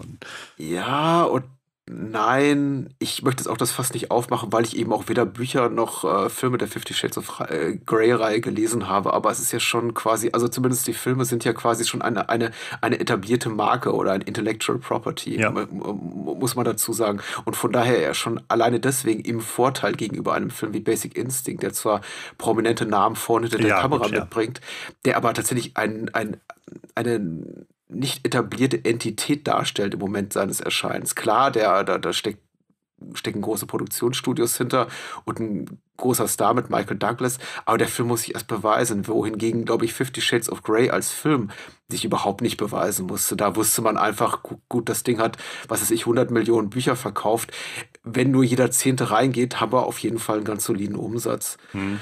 Ähm, von daher, ja, ich, aber du hast recht, es ist Stichwort Genre wahrscheinlich das Beste oder das Einzige, was wir dieser Tage noch kriegen können. Wobei ich sagen muss, Basic Instinct, Erotik-Thriller ja zum einen, Film Noir tatsächlich zum anderen, erinnert mich tatsächlich eher an das Kino wirklich längst vergangener Tage. Ja, ja. Und so ist ja auch Catherine Tremels Figur angelegt, wirklich so an klassische Film Noir-Figuren und ihre Schauspielerinnen, also ja. äh, Schauspielerinnen wie Barbara Stanwyck oder Mary Windsor oder Mary Astor, die die legendäre Femme Fatales gespielt haben. Eine hier, äh, Dorothy Malone, spielt ja auch eine kleine Nebenrolle hier als Hazel, als äh, Seniore Mörderin ihres, ich glaube, Ehemanns, die Catherine Trammell zu Recherchezwecken einlädt und die dann irgendwie ab und zu mal so mm. irgendwie im Hintergrund da rumstehen darf und äh, Hazel Sinister in die Kamera lächeln darf. Also der Film referenziert das ja ganz offensichtlich und orientiert sich da auch ganz offensichtlich in der Figurenzeichnung von Catherine Trammell.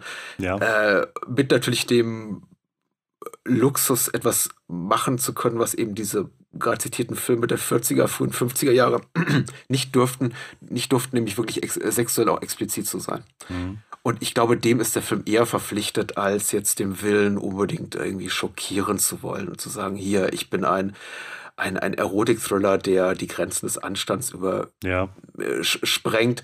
Ich glaube, das ist eher so eine Paul Verhoeven-Sache. Da, da war er ja immer ganz stolz drauf. Ich glaube, weil das Studio dahinter und deswegen kam der Film ja auch nur in einer Fassung auch in die US-amerikanische Kinos zumindest, die dieser hier gar nicht ähnelt, die wir geguckt haben, da fehlte der Mord zu Beginn, da fehlte, fehlten große Teile des Koitus zwischen. Michael Douglas und, und, und Sharon Stone. Also Oralverkehr darfst du gar nicht zeigen in einem Film mit einem R-Rating in, in, in, Hollywood.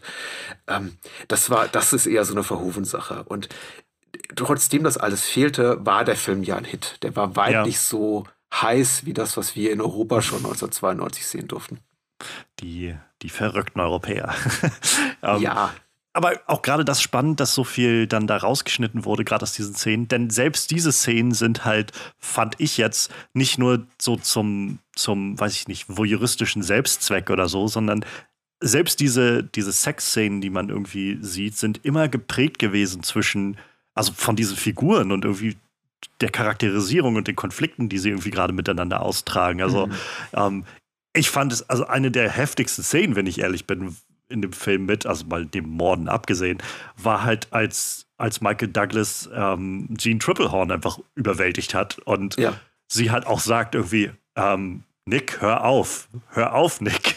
Mhm. Und äh, sie dann halt irgendwie dann danach noch liegen und dann auch irgendwie so dieser, der, der, das, der, der Post-Effekt irgendwie einsetzt und sie dann sagt, jetzt verschwinde so ungefähr. Ähm, sowas hast du sonst nie gemacht. Und irgendwie so klar wird, dass da ganz viel angestaut ist irgendwie und Dinge, die er auf einmal sich nehmen will oder so. Ähm, auch gerade die Szenen zwischen ihm und, und Sharon Stone mhm. sind irgendwie mal sehr geprägt, fand ich davon, dass sie so, so, ein, so ein Spiel darum haben, wer jetzt gerade die Kontrolle im Bett hat und wer da die Macht irgendwie ausübt am meisten. Also sehr, halt sehr voll mit Story irgendwie selbst, diese Szenen. Ja, und auch interessant, dass es trotzdem funktioniert für uns, also für mich zumindest dramaturgisch, und trotzdem der Film keine wirkliche positive Identifikationsfigur hat. Denn ja. der Film tut ja alles. Also wir reden immer von Catherine Trammell als Schurkin, deswegen sind wir hier und ich glaube, sie hat ihren, ihren Status mehr als verdient. Aber auch Detective Nick Curran ist ja auch eine wirklich widerliche Person. Ja. Er ist kein, Schu also er macht sich nicht im juristischen Sinne schuldig. Das hat er bereits gemacht und wurde ja freigesprochen. Aber dieser sexuelle Übergriff, ich würde das eine Vergewaltigung nennen, an seiner Ex-Freundin, ja. an Dr. Garner, die ja dann, also äh, einfach, einfach überwältigt und da irgendwie über die, über die Stuhllehne kippt und, und, und sich an ihr vergeht, das ist schon ziemlich furchtbar und davon könnten sich die wenigsten Filme erholen. Ich glaube, das funktioniert auch nur mit einem Star wie Michael Douglas in der Hauptrolle, von dem man dann sagt so, hm, aber irgendwie ja, ist er ja doch der Gute, ne? Wir, wir, also wir möchten ja schon insgeheim, dass er diesem ganzen Mordkomplott auf die Schliche mhm. kommt und äh, Catherine Trammell auf die Schliche kommt oder sich zumindest am Ende aufklärt, wer ist hier der Böse. Aber es ist schon, was der Film uns da zumutet diesbezüglich, ist, ähm, ist happig. Und auch da fühle ich mich immer am, am Ende im, im, besten Sinne richtig stark manipuliert in eine Rolle, äh, in der ich mich am Ende selber fragen muss, auch an mein eigenes moralisches Gewissen. Oh, ja. habe ich das nicht, als ich den Film geguckt habe und eben diese Szene sehe zwischen Dr. Grant und äh, Detective Curran, wo er sie äh, vergewaltigt, nicht abgetan mit, ja, hm, naja, vielleicht hatte das irgendwie schon alles so seinen Grund. Also, äh, ja. Nein, was er tut, ist widerlich. Muss man ganz deutlich sagen. Ja, ja. Ja, diese Parallelen zwischen ihm und Catherine werden ja sehr stark aufgemacht von dem Film und auch sehr stark suggeriert. Und da kann man das wahrscheinlich debattieren, inwieweit er das tatsächlich ist oder sie ihn halt dahin manipuliert oder so. Aber es wird, glaube ich, schon sehr so intentioniert mit reingestreut, dass er und sie sehr, sehr viel gemeinsam haben, sehr, sehr mhm. ähnlich ticken und so ein bisschen vom selben Schlag sind. Und äh, also ich mal von diesen Sachen wie mit dem Rauchen und so weiter. Also sobald er sie kennenlernt, fängt er ja wieder an mit all seinen, mit seinen Sachen. Ich glaube, Koks sieht man ihn nicht nehmen, aber ansonsten, er fängt wieder an zu trinken, er fängt wieder an zu rauchen. So. Und, aber also ich finde immer noch ganz krass diese, diese Spiegelung der Verhörszene, wenn er halt im Verhör sitzt und quasi so Wort für Wort übernimmt, was sie als Strategie vorher in ihrer ähm, in ihrer in ihrem Verhör hatte, inklusive von wollen sie mich fürs Rauchen jetzt verhaften oder was. So das das ist halt irgendwie so krass zu sehen, wie, wie da irgendwie doch eine sehr ähnliche Ader in den schlägt. Und ähm, gerade dann solche Sachen wie halt mit, mit äh, Gene und auch das, naja, er, er letztendlich Gene ja auch umbringt. So, das, äh, so, er ist halt ein Killer irgendwo. Das ist ja das, was ja, sie immer wieder er bewundert sagt. Sie. Er bewundert sie. Der Film ist ganz stark getrieben von einem, ja, einer, einer erniedrigten männlichen Identität, von diesem ja. Wunsch, so cool zu sein, eben wie sie. Also, das ist irgendwie für, für mich ein Paradebeispiel für, für ja, in die falsche Richtung gelaufene Maskulinität und äh, einfach auch dieses, diese Minderwertigkeitskomplexe, die er insgeheim ja. hat, aber irgendwie nicht, nicht, nicht, äußern darf. Er versucht ja auch immer wieder, das macht der Film, da ist er ja auch mitnichten sub subtil, immer wieder äh, Catherine Tramells Respekt zu erlangen mit Sachen ja. wie, ja, war das nicht für dich auch toll? War das nicht absolut spitze hier, wie wir beide hier rumgevögelt haben und sie immer so, ja, das, das war okay. Ja, aber hier, vielleicht, vielleicht ist es nicht, war, war es nicht Liebe damals mit dem und dem? Nee, eigentlich wollte ich nur mit dem ficken. Also, das war, also es ist wieder und wieder ein, ein, ein Anbiedern und verzweifelter Versuch, auf ihr Level zu kommen. Und ja. er schafft es den ganzen Film einfach gegenüber nicht. Und die einzigen Momente, denen er schafft oder glaubt zu schaffen, sind eben die im Rahmen der anderen Detectives, die auf ihn herabblicken oder eben im Gespräch mit seinem äh, Buddy und äh, Kollegen Gas, der aber eben auch ganz schnell sagt, meine Güte, bist du kaputt? Was ist, was ist los mit dir? und er eben versucht, mit all dieser, genau, mit dieser Haltung rüberzukommen, die eben auch Catherine Trammell an den Tag legt und damit überall scheitert, an jeder Ecke. Ja. An, wirklich, äh, das ist, wenn es in dem Film eine, eine schwache Figur gibt, dann ist es tatsächlich die von Michael Douglas gespielte, ja. der wirklich bemitleidenswert, nicht, naja, er regt auf jeden Fall ein gutes Gefühl an Mitleid, was die Figur dann eben auch wiederum negiert und das Drehbuch, in dem er sie dann, in dem er ihn dann äh, Catherine, also hier Dr. Grant vergewaltigen lässt. Also das ist tatsächlich ganz schwierig, aber er ist halt wirklich der, der größte Loser des Films, muss man sagen. Ja, ja und insofern halt auch immer dieses, dass er ja er will sie ja unbedingt schlagen in ihrem Spiel. So, das hebt er ja vor. Es gibt dann diese, diesen Moment, wenn sie ähm, am Strand da entlang gehen und ähm, sie, glaube ich, irgendwie sowas sagt wie, ja, pass auf, dass du halt, oder der Detective muss aufpassen, dass er der Autorin nicht verfällt oder irgendwie sowas. Und dann sagt er halt sowas wie, ich bin dir schon längst verfallen, aber ich werde dich trotzdem dran kriegen. So. Und äh, so, wo er halt immer noch versucht, irgendwie so, so einen Sieg davon zu tragen in irgendeiner Form und doch zu sagen, nee, ja. nee, doch, guck mal, ich bin, ich bin doch derjenige, der hier oben steht, so ungefähr. Ähm, und, und sich einzugestehen. Ja. Er, er denkt doch bis zuletzt auf so einen klassischen Geschlechterrollen, wenn er versucht, sie dazu zu bewegen, sich vielleicht auch in ihn ja. zu verlieben oder große Gefühle zu entwickeln, wenn er dann schon äh, Kinder herbeizitiert ja. und sagt, na, willst du irgendwie nicht alt werden mit irgendwie ein paar Kindern und irgendwie da, da schön Villa sitzen und aufs Meer blicken und sagen, ach, es ist nicht ein tolles Leben und du merkst richtig, wie sie amüsiert ist von seinen Versuchen, sich mhm. bei ihm anzubiedern, indem er eben klassische Geschlechterrollen herbeizitiert und ja. äh, Geschlechterdynamiken, indem er sagt, so, ah, also ist ja alles schön pimpern und so, aber in Wirklichkeit, weißt du, wollen wir nicht zusammen alt werden, Kinder kriegen und.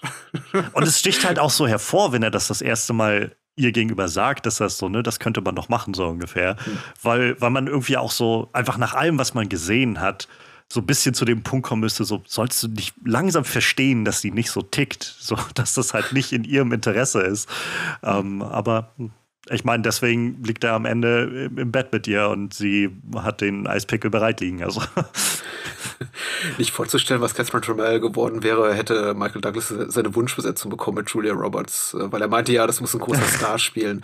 Und eben Verhoeven war genau der gegenteiligen Ansicht und meinte eigentlich, also wir brauchen eine hochgradig talentierte Schauspielerin dafür, aber am besten jemanden, den niemand kennt. Ja. Damit keine Erwartungshaltung damit einhergeht. Und so ist es eben auch. Mit Julia Roberts hast du eben ein bestimmtes Image ja. verbunden. Da gibt es ja. eine Star-Persona dahinter. Und Sharon Stone hatte diese Star-Persona eben auch. Deswegen hat sie ja ein, zwei Jahre später schon Filme gemacht wie Sliver zum Beispiel. Sie war dann auf eine bestimmte Rolle auch abonniert eine Zeit lang. Aber in diesem Film war sie eben absoluter Niemand. Sie war einfach nur eine sehr gute Schauspielerin, die äh, großartig performt hat und diese Ambivalenz toll rüberbringen konnte und eben den unbedingten Willen, auch sich dafür ja emotional wie körperlich nackig zu machen. Ja. Deswegen ist sie, also Gut, ich komme immer wieder in den Schwärmen. Der Film ist, ist, ist sehr gut, aber Sharon Stone ist wirklich grandios. Und ich glaube, sie war seitdem die beste, auch wenn ich sie als Schauspielerin sehr mag und zum Beispiel sagen muss, im Casino ist sie wunderbar. Aber Basic Instinct ist die eine große, tolle Rolle. Und ja. für den gucke ich eben, für die gucke ich eben Basic Instinct auch immer wieder ich habe es jetzt halt noch nicht oft gesehen, aber ich war halt wirklich beeindruckt, als ich den Film jetzt nochmal gesehen hatte. Gemerkt habe, meine, meine Basic Güte. Instinct 2. Wie die Pest. Ja, ich hatte ähm, schon, also ich weiß, dass der Film existiert und ich meine mitbekommen zu haben, dass der jetzt nicht wirklich gut angekommen ist. Ja, ähm, ja. Ähm Nee, ich möchte eigentlich darüber kein überflüssiges Wort verlieren, außer man solle ihn bitte meiden. Das ist so die Art von verspätetem Sequel, das man normalerweise, glaube ich, auf den Videothekenmarkt ja. früher direkt geschmissen hätte und das auf merkwürdige Art und Weise noch ins Kino kam. Es ist, glaube ich, eine Co-Produktion verschiedener Länder, äh, verschiedener Produktionsstudios. Keiner der Originalbeteiligten außer Sharon Stone ist noch dabei, weder Drehbuchautor, Kamera, Regieseitig. Also alle, die am Original beteiligt waren, eben bis auf Sharon Stone, versuchen so weit wie möglich sich von diesem Sequel zu distanzieren. Ähnlicher Fall wie damals hier mit Speed 2. Cruise Control. Ja, Cruise Control, wo eben auch, glaube ich, fast jeder gesagt hat, nee, bitte, muss nicht sein, allen voran Keanu Reeves. Ähm, also Basic Instinct 2, Cruise Control. Ja. Es genau. ist Basic Instinct auf einem Boot. ah, ich glaube, du hast gerade einen besseren Film skizziert und die Idee, die, eine bessere Idee für einen Film skizziert als äh, Basic Instinct 2 ist, der in London spielt. Ähm, ähm. Was auch nicht so gut funktioniert wie hier äh, Sharon Stone an der Westküste. Das ist ja. einfach, einfach, sehr viel pittoresker. Also sieht einfach großartig auch aus, muss man sagen, der Film. Klingt toll, sieht toll aus, ja. toll gespielt. Ja.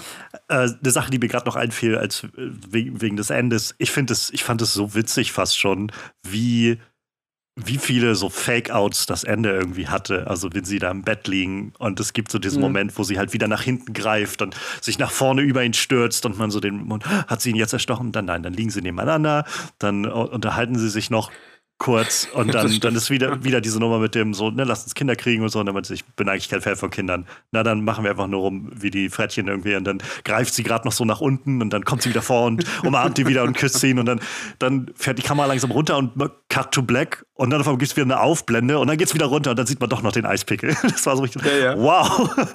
Ich, ich Ordentlich an der Nase herumführen. Ja. Ich stolpere auch mal wieder darüber, aber muss sagen, man könnte argumentieren, einer der wenigen Momente, in denen ich auch akzeptieren würde, wenn jemand sagt, das ist ein bisschen zu viel des Guten. Aber ja. ich, ich mag das eben auch am Paul Verhoeven, dieser, dieser Mut auch zum Vulgären, zum Ordinären, zum Offensichtlichen ja. und auch wirklich so mit absolut saftig dick aufgetragenen Klischees zu spielen und die dabei zu zitieren. Das kann er ja. eben gut und äh, manchmal funktioniert es eben wie hier. Und dann gibt es eben sowas wie, wie Showgirls, wo viele argumentieren würden, das funktioniert eben nicht, den ich ja auch sehr, sehr mag, aber aus äh, vollkommen anderen Gründen. Naja. Gutes Ding, ja. Wir haben jetzt ganz viel über Catherine Tremell gesprochen. Was würdest hm. du denn sagen, sind so, wenn man das mal so versucht, so ein bisschen festzuhalten, was sind denn ihre Qualitäten, die sie so herausragend machen? Hm eine körperliche Attraktivität, aber ich glaube noch viel wichtiger eine intellektuelle Attraktivität. Ich glaube, ihre unglaubliche Intelligenz äh, spielt für mich eine wichtige Rolle, weil sie ist ja, ja jetzt, wenn es um Schurken oder Filmschurkinnen, Schurken geht, nicht die, glaube ich, erste Person, auf die man kommt, weil die meisten ja dann eben auch oft körperlich sehr große Kräfte haben, vielleicht sogar übernatürliche Kräfte haben, ähm, einfach auch eine größere Mythologie mit ihnen verbunden ist, als jetzt mit Catherine Trammell, die einfach eine, Figur ist, die aus dem Nichts zu kommen scheint, die zwar hier im Film etabliert wird als bekannte Autorin, die unter dem Alias Catherine Wolf äh, Bestseller schreibt, aber im Grunde ist sie eine sehr mysteriöse Entität. Wir wissen ganz wenig über sie. Außer eben, dass sie von einer attraktiven Person, Sharon Stone, gespielt wird und eben ganz offensichtlich eine große, große Intelligenz besitzt, die auch fast schon ans, ja, übernatürliche grenzt. Denn was sie teilweise da weiß oder herausgefunden hat über die Michael Douglas-Figur, das grenzt schon an sehr, ans Unwahrscheinliche.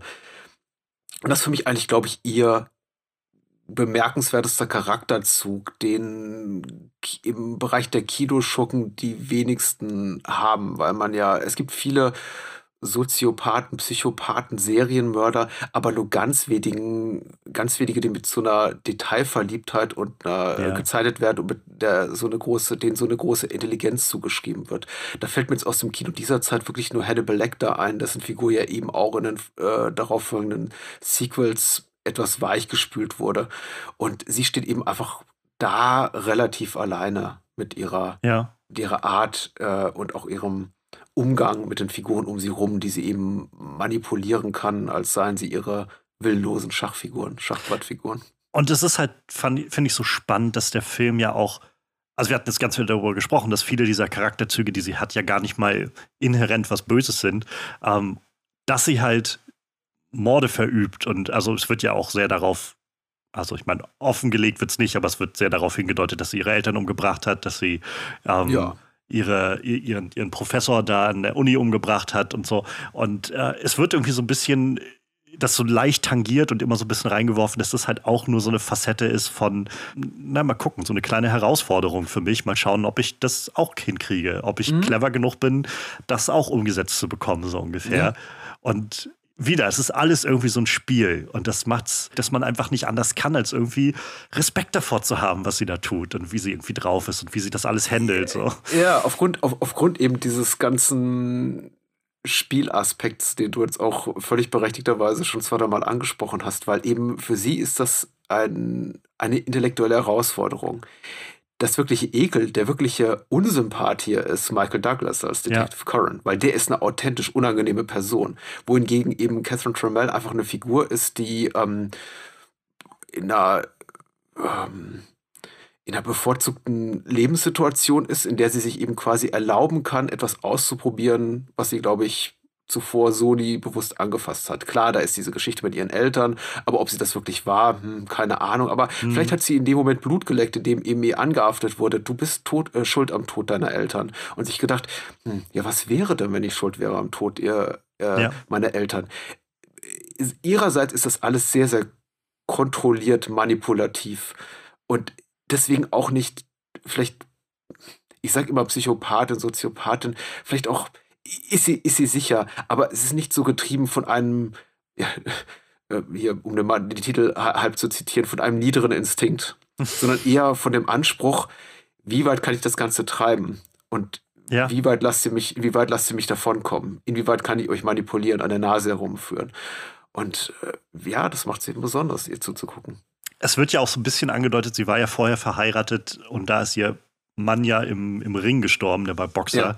Ja. Ähm, wo sie ja wahrscheinlich eher nichts mit zu tun hat. Und da wird, glaube ich, so ein bisschen drauf hin, also kann man, glaube ich, so reininterpretieren, dass es tatsächlich was war, wo vielleicht so ihr Glaube an Beziehung irgendwo so ein bisschen mit kaputt gegangen ist und sie seitdem ja irgendwie ja. die Beziehung eher seicht hält oder, oder sich da nicht so bindet und so weiter. Ähm, es gab ein paar Jahre später, also einige Jahre später, so eine Variation dieses Motivs in einem Thriller namens Double Jeopardy mit Ashley Judd, wo Ashley Judd eben für einen Mord verurteilt wird, den sie nicht begangen hat und dann eben herausfindet, dass ihr angebliches Mordopfer noch lebt. Äh, Entschuldigung, Riesenspoiler für Double Jeopardy ist es eigentlich nicht, weil das ist die Prämisse des Films. Das wird eben relativ schnell klar. Und sie dann eben sich die Frage stellen muss und auch Ambitionen hegt, was ist, wenn ich den Mord begehe, für den ich verurteilt wurde, für den mich jetzt keiner nochmal verurteilen kann. Also im Sinne dieses Double Jeopardy, ja. dieses, äh, dieses amerikanischen äh, Gesetzes, nach dem kein Mensch für die gleiche Tat zweimal verurteilt werden kann. Und äh, ich habe das Gefühl, das ist auch ein bisschen der Antrieb für Catherine Trammell und vielleicht ist es auch schon so ein bisschen zu viel reinprojiziert hier in dieses Szenario, aber sie fragt sich eben, ja, alle Menschen blicken auf mich im, im Sinne einer durchtriebenen, korrupten, moralisch korrupten Figur, die vielleicht Dreck am Stecken hat, im Sinne sogar äh, so, so weit gehen, dass ich Menschen umgebracht habe. Was wäre denn, wenn ich jetzt wirklich Menschen umbringe? Hm. Hm. Ja. Ja, also sie scheint ja generell jemand zu sein, die sich hauptsächlich auf sich selbst verlassen muss und sonst hm. eigentlich niemand weiter hat oder niemand weiter um sich herum haben will. Und dann ähm, wahrscheinlich so ein Kreislauf, der dann irgendwann entsteht. Aber ja, es ist halt sehr faszinierend, wie der Film es schafft, so sie definitiv als die Mörderin irgendwie klar nachher herauszuheben, spätestens mit dem letzten Shot, aber dann trotzdem man das Gefühl hat, eigentlich ist sie noch so, also so viel sympathischer oder besser sind die ganzen Figuren rundherum irgendwie auch nicht. so, das ist schon, ist sehr faszinierend. Ähm, was meinst du denn sind so, was ist so die, die in Anführungszeichen beste oder gütlichste Tat, die man ihr so anrechnen kann? Oh. mm.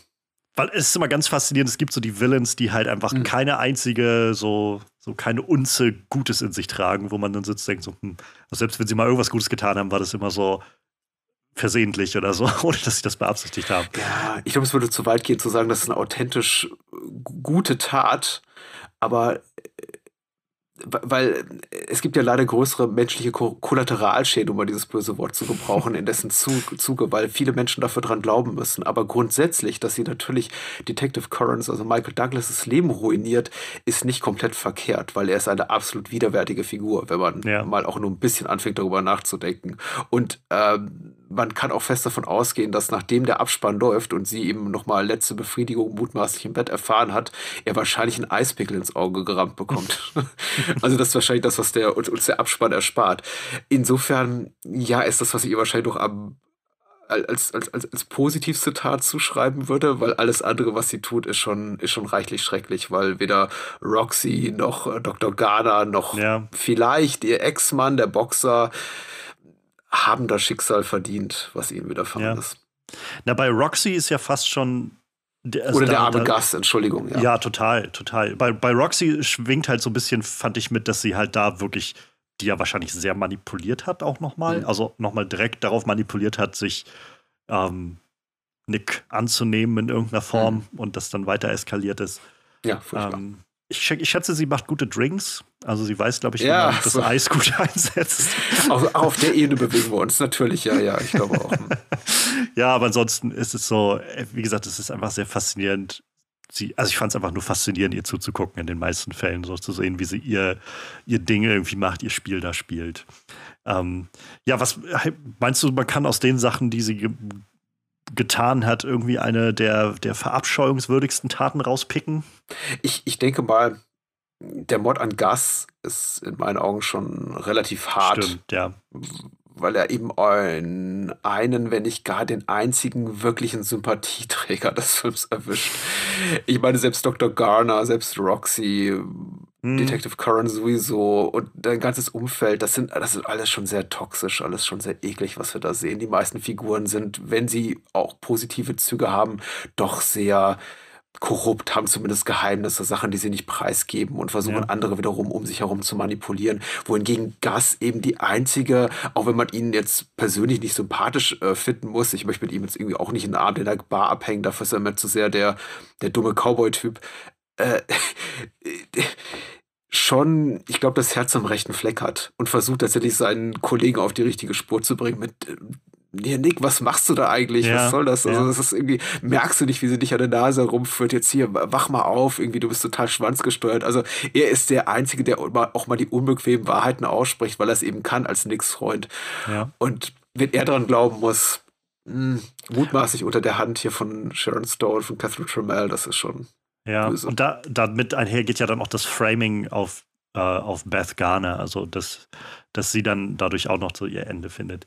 Ähm, was mir gerade so einfiel, wo du von so den, dem, dem breiten Sammelsurium an Figuren gesprochen hast, die alle so unangenehm waren. Es gab einen ganz kurzen Auftritt, wo ich mich irgendwie sehr gefreut habe, äh, von Mitch Pileggi, ah, ja. äh, mhm. also äh, Assistant Director Skinner aus, äh, aus Akte X. Und äh, da ich Akte X irgendwie vor kurzem gesehen hatte, war das so, ich dachte, ah, Skinner, so, saß ich da vom Fernseher. Sehr schön. Ich habe zum Schluss jetzt irgendwie immer noch mal so die Frage in den Raum gestellt mhm. bei meinen Gästen, ob man, gibt es Geschichten, irgendeine Form, die du dir vorstellen könntest, die interessant wäre für dich, das noch mal zu besuchen, diese Figur noch mal zu sehen. Gerade in diesem Fall ist es ja nur auch so, dass Catherine Trammell nicht stirbt oder so. Sie, mhm. sie kommt ja durch. Ähm, du hast schon oft genug jetzt äh, heute auf, auf Basic Instinct 2 hingewiesen. Ähm, ich könnte mir vorstellen, dass das vielleicht die Aussicht auf eine, eine weitere Fortsetzung oder irgend sowas in der Art oder eine Neuerzählung oder so äh, ein bisschen verhagelt.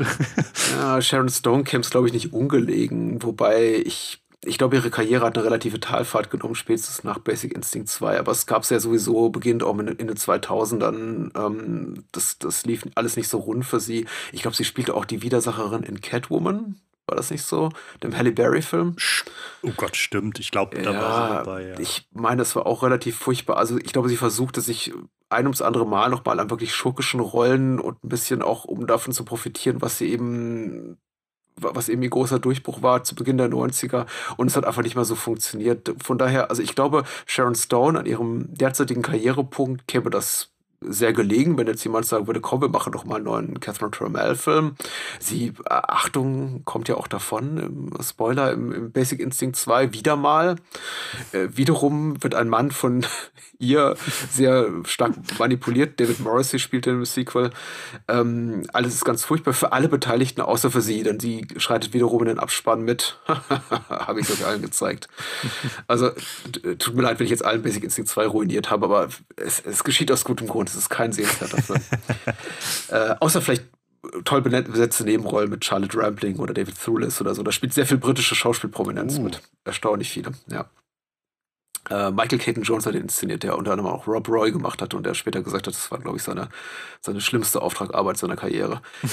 äh, weil er, er, und Sharon Stone sich auch absolut nicht grün waren. Die sind sich wirklich an die Gurgel gegangen während des Drehs. Aber äh, da, dazu vielleicht ein andermal, wenn wir vielleicht ein Sequel zu dieser Podcast-Folge machen. Ja, würde ich die Figur noch mal wiedersehen wollen? Ich glaube, ehrlich gesagt, nicht tatsächlich, weil nicht nur durch das Sequel, sondern auch, das war ein Eindruck, den ich auch schon vor 2006 hatte, bevor Basic Instinct 2 ein neues Spiel für Catherine Trammell rauskam, die Figur funktioniert für mich nur so im Zusammenspiel in genau diesem Mikrokosmos, den ja. uns dieser Film zeigt, genau gegenüber dieser äh, Figur von Michael Douglas, der eben dieser toxische, alkoholkranke Cop ist, auf, der sich so in, in dieser Halbwelt bewegt zwischen Mo Moral und Ordnung und eben sexuellen, kriminellen Abgründen. Das funktioniert eben genau nur so und ich glaube, das kannst du einfach nicht replizieren. Vielleicht in einer sehr viel trivialeren Form und es dann einfach in Streaming kippen oder man hätte eben früher gesagt in den Direct-to-Video, also Videothekenmarkt, mhm. indem man einfach sagt, okay, reduzieren wir das Ganze mal runter auf 80, 90 Minuten, Minuten und machen eben einfach so ein Ding draus äh, von wegen Catherine Trammell gegen irgendwen was weiß ich, ja. bringt, einen, bringt einen anderen korrupten Kopf zur, zur Strecke, aber wir machen das Ganze eben weniger psychologisch. Dann könnte ich mir sogar fast vorstellen, es funktioniert. Aber nochmal genau so, ich glaube nicht. Ich glaube, dafür ist die Figur auch nach dem erstmaligen Auftauchen zu stark abgenutzt, weil sie mhm. profitiert eben von diesem Mystery-Aspekt um ihre Figur herum, eben von der Tatsache, dass man bis zuletzt nicht hundertprozentig weiß, ob sie für diese Morde verantwortlich ist, ob sie hier falsches, falsches Spiel mit allen spielt oder einfach eben eine zwar sehr ja, starke Frau ist, aber eben keine bösartige Frau ist, die ja. einfach nur in einer, sich in einer unangenehmen Rolle hier verfangen hat und der vielleicht selber übel mitgespielt wurde. Also das funktioniert einfach nicht mehr so. Es ist schon ganz wichtig, glaube ich, dass sie so ein Mysterium um, umweht und das ist einfach nicht mehr gegeben in einem potenziellen Sequel. Ja, ich, also kann ich, kann ich sehr gut nachvollziehen. Ich glaube, also wir haben es jetzt oft genug gesagt, irgendwie ganz viel entsteht in diesem Film auch einfach durch die Spannung, die sich aufbaut, durch diese Ungewissheit. Und der Sequel, und wahrscheinlich wird Basic Instinct 2 ja auch auf sowas irgendwie hinauslaufen, kann ja dann nur noch irgendwie davon leben, zu sagen, irgendwie so ganz offensiv zu sagen, ist es nicht cool, ihr dabei zuzugucken? So. Und, und ich glaube, sobald der Film halt zu sehr so, so das intentioniert und da an Bord ist, irgendwie nimmt, also habe ich auch immer wenig Interesse daran, mir solche Sachen anzugucken, wenn ich ehrlich bin. Ich glaube, ähm, Prequel würde natürlich auch den ganzen Film hier nicht negieren, aber tatsächlich wirkungsloser machen, weil wenn ich jetzt ein Prequel hätte und ich würde Zeuge werden der Tatsache, dass sie eben tatsächlich ihre Eltern umgebracht hat oder ihren ja. Ex-Mann, den Boxer, was würde mir das geben, außer dass er mir eben die, den Spaß an diesem Film hier verhageln würde, weil ich dann eben wüsste, ach, okay, ab Minute eins, die ist tatsächlich eine Mörderin. Damit wäre halt ein, ein großer Teil der Suspense plötzlich verschwunden. Ja. Ich könnte mir auch tatsächlich also ich, ich halte ja ein Remake für nicht ausgeschlossen tatsächlich. Vielleicht könnte man dem Ende auch einen neuen Spin geben, weil es gibt natürlich auch talentierte Schauspielerinnen, die diese Rolle füllen könnten. Also Rosamund Pike war ein Gun Girl, super. Uh. Ich hatte Mackenzie Davis auch im Kopf, äh, als ich das, den Film jetzt noch mal sah, äh, weil sie eben auch ein sehr kühler, blonder, ja. berechnender, auch durchaus intellektuell wirkender Typ ist, der, der gibt es schon Möglichkeiten, möchte ich mal behaupten. Ich denke, dieser Film ist so gut, dass er kein Remake braucht, aber ja, ja. was es jetzt braucht, darauf guckt er in der Regel Hollywood nicht oder andere Filmstudios. Die gucken darauf, was ertragreich ist. Und äh, wenn man es dann remaken würde, es gäbe da Möglichkeiten, denke ich. Es wäre vielleicht wenigstens eine, eine Gelegenheit, ähm, so ein bisschen diesen, diese Art von Film vielleicht mal wieder aufleben zu lassen in irgendeiner Form.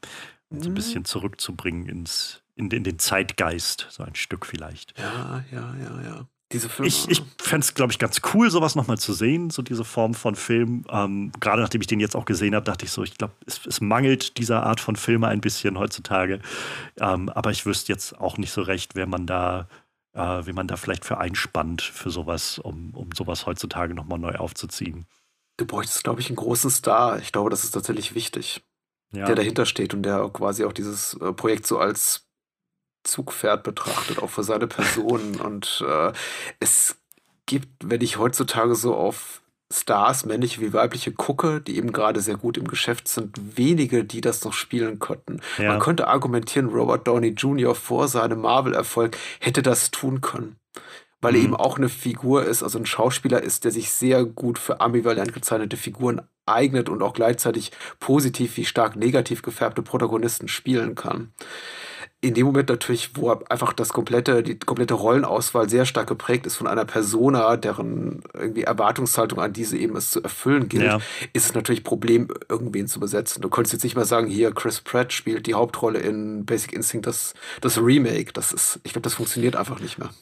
Ich könnte mir, weiß ich, vielleicht könnte ich mir so jemanden wie Bradley Cooper noch gerade so vorstellen. Ja. Aber auch das wird schon ganz schön das würde ja. wahrscheinlich so sehr im, im Schatten von äh, Stars Born oder irgendwie sowas dann schwimmen. Vermutlich. Und ich glaube, es hat eben auch, glaube ich, einen guten Grund, warum wir es nur, nur männliche Stars erwähnen. Äh, denn es bräuchte wiederum für die Rolle der Sharon Stone-Figur von Catherine Trammell, glaube ich, ja.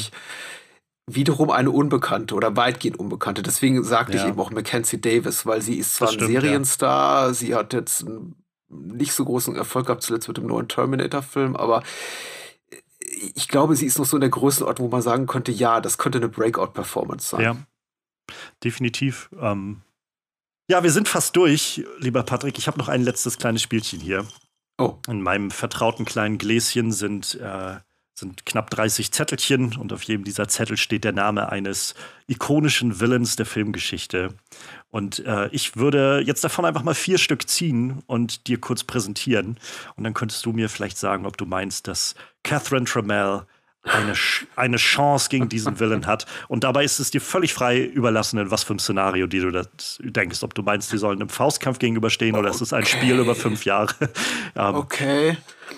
Okay. Mal, mal schauen. Also ich glaube, die, die erste Nummer ist schon mal ganz, ganz handhabbar, würde ich sagen. Denn äh, der erste Gegner für, für ähm, Catherine Trammell ist Biff Tannen aus Zurück in die Zukunft.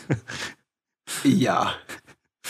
Ich glaube, sie würde ihn niederzwingen mit ihrer erotischen Ausstrahlung und großem Intellekt, denn weder das eine noch das andere hat Biff zu bieten. Also, ich, ist, äh, Ja. Was würde ich dafür geben, zu sehen, ähm, wie, wie diese Szene in Zurück in die Zukunft sich ausspielt, in der Biff Tannen dabei ist, ähm, Martys Mutter fast zu vergewaltigen und das ja. einfach dann Catherine Trammell ist und die einfach dann sagt, pass auf, ich habe hier einen Eispickel, Dude.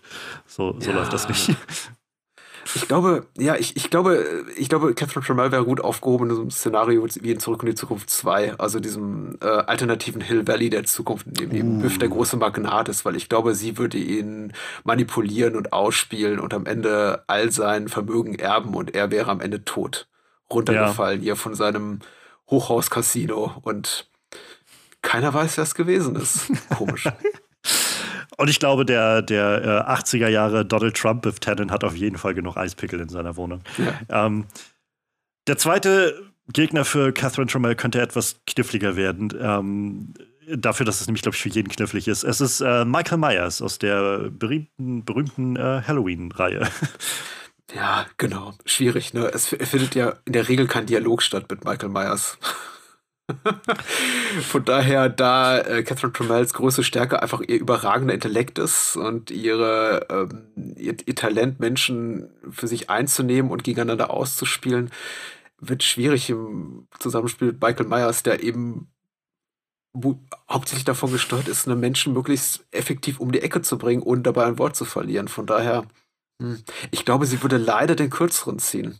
Verführen ist, glaube ich, auch schwer bei Michael Myers. Ich glaube, also ich habe nur ein oder zwei von den Halloween-Filmen gesehen, aber ja. ich meine, der hat jetzt nicht so wirklich ähm, nicht, nicht so wirklich Ambitionen in irgendeine sexuelle Richtung bisher gehabt. Nein, nein, nein.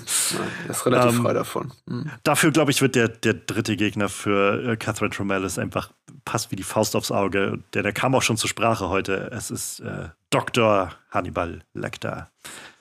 Auch jemand mit Psychologieabschluss.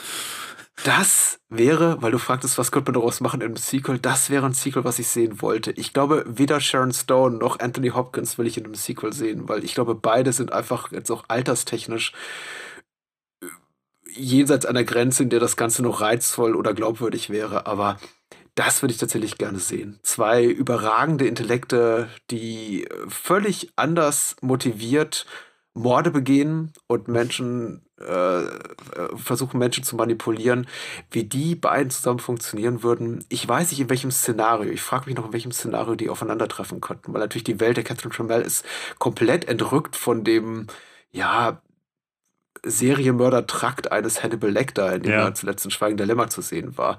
Aber ich glaube, naja, vielleicht, sind, vielleicht lieben sie beide Kultur. Und ich meine, Hannibal Lecter ist ein großer Freund hm, ja. äh, der, der Hochkultur, der bildenden Künste.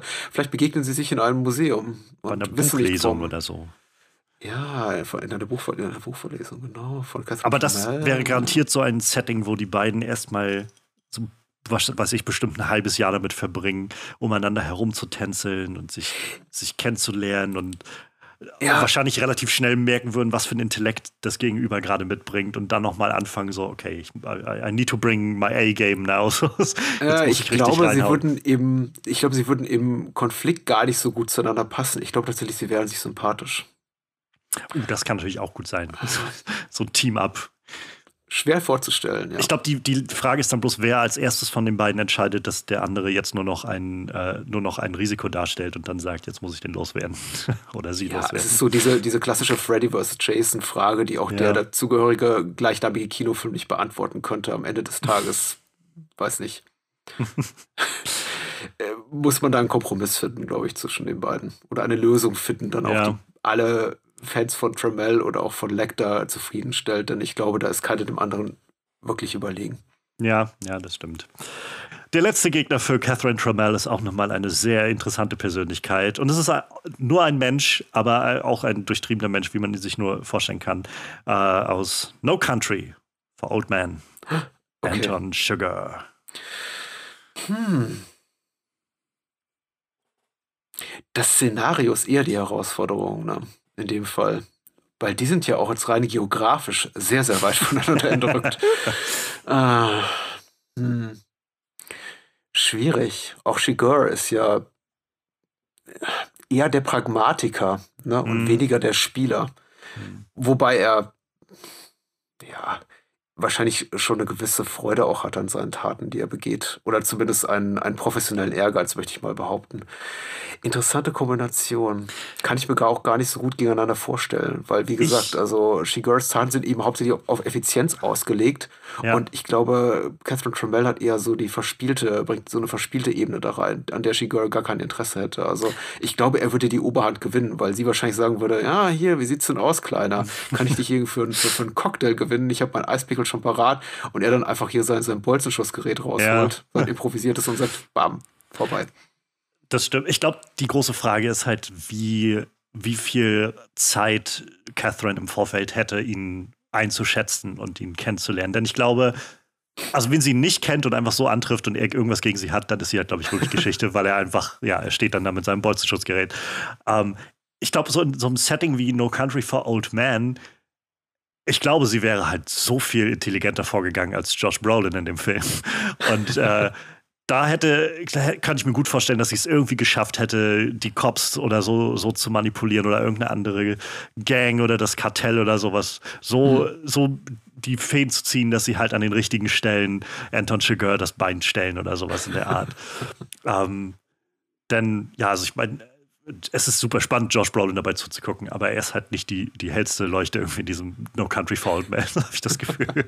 Das Patrick, ich freue mich sehr, dass du da warst. Mir hat das sehr, sehr viel Spaß gemacht und ich freue mich sehr über Catherine Trammell, dass du die mitgebracht hast. Ich habe jetzt auf jeden Fall einen, einen tollen Film wieder geguckt und ein bisschen aufgefrischt und auf jeden Fall einen weiteren MVP, einen Most Villainous Player in diesem Podcast gehabt. Das war eine sehr gute Ergänzung für das Programm. Ich danke dir für die Einladung. Mir hat es auch sehr, sehr, sehr viel Spaß gemacht, ja. Das freut mich sehr. Wenn es eine zweite Staffel gibt, komme ich gerne wieder. Sehr gerne. Also ich, äh, ich mal schauen, ich mache mir jetzt noch keine Gedanken darum. Ich bin erstmal froh, wenn ich jetzt mit den Aufnahmen Sollte man bin. auch nicht. Nein, nein, nein, mach keine Versprechen, Aber, die du nicht halten kannst. Ja. Ähm, ich weiß auf jeden Fall schon, wer alles eine Einladung bekommt, wenn es in die zweite Staffel gehen sollte. ähm, mal gucken. Dann weißt du aber auch offensichtlich, dass es unausgesprochen wer keine Einladung bekommen wird. ja, ich glaube, wahrscheinlich okay. muss ich einfach mehr machen in der zweiten Staffel und alle und zusätzlich noch neue oder so. Mache ich mir dann Gedanken drum. Ähm, Schön, dass du da warst. Leute, hört auf jeden Fall rein ins Bahnhofskino und bei Spielfilmen und ins ABC des Films. Es, äh, es lohnt sich auf jeden Fall sehr. Ich werde alles verlinken, wo ihr Patrick finden könnt und äh, in die verschiedensten Podcasts reinhören könnt. Wenn euch das gefallen hat, glaube ich, heute mit äh, Basic Instinct, dann ist das Bahnhofskino, glaube ich, eine sehr gute Adresse für euch. Ähm, und ansonsten findet man dich bei Twitter auf jeden Fall. Ähm, wenn du magst, ja. verlinke ich da auch gerne deinen Twitter-Handle. Bahnhofskino ist relativ einfach. Das klingt äh, folgt uns gerne. Wir sind auch noch bei Facebook. Mal gucken, wie lange noch.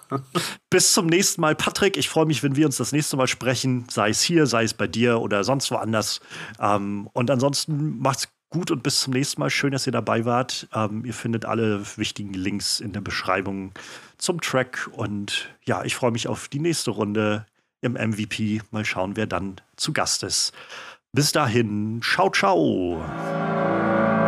Ihr findet den MVP Most Villainous Player Podcast auf den gängigen Podcast-Plattformen und schaut für regelmäßige Updates, Umfragen oder falls ihr Fragen und Anregungen haben solltet, vorbei auf den Social Media Kanälen at MVP-Pod auf Twitter, Instagram oder Kofi, falls ihr eine kleine Spende in den Klingelbeutel werfen wollt. Oder schreibt mir ganz einfach eine Mail an mostvillainouspod at gmail.com.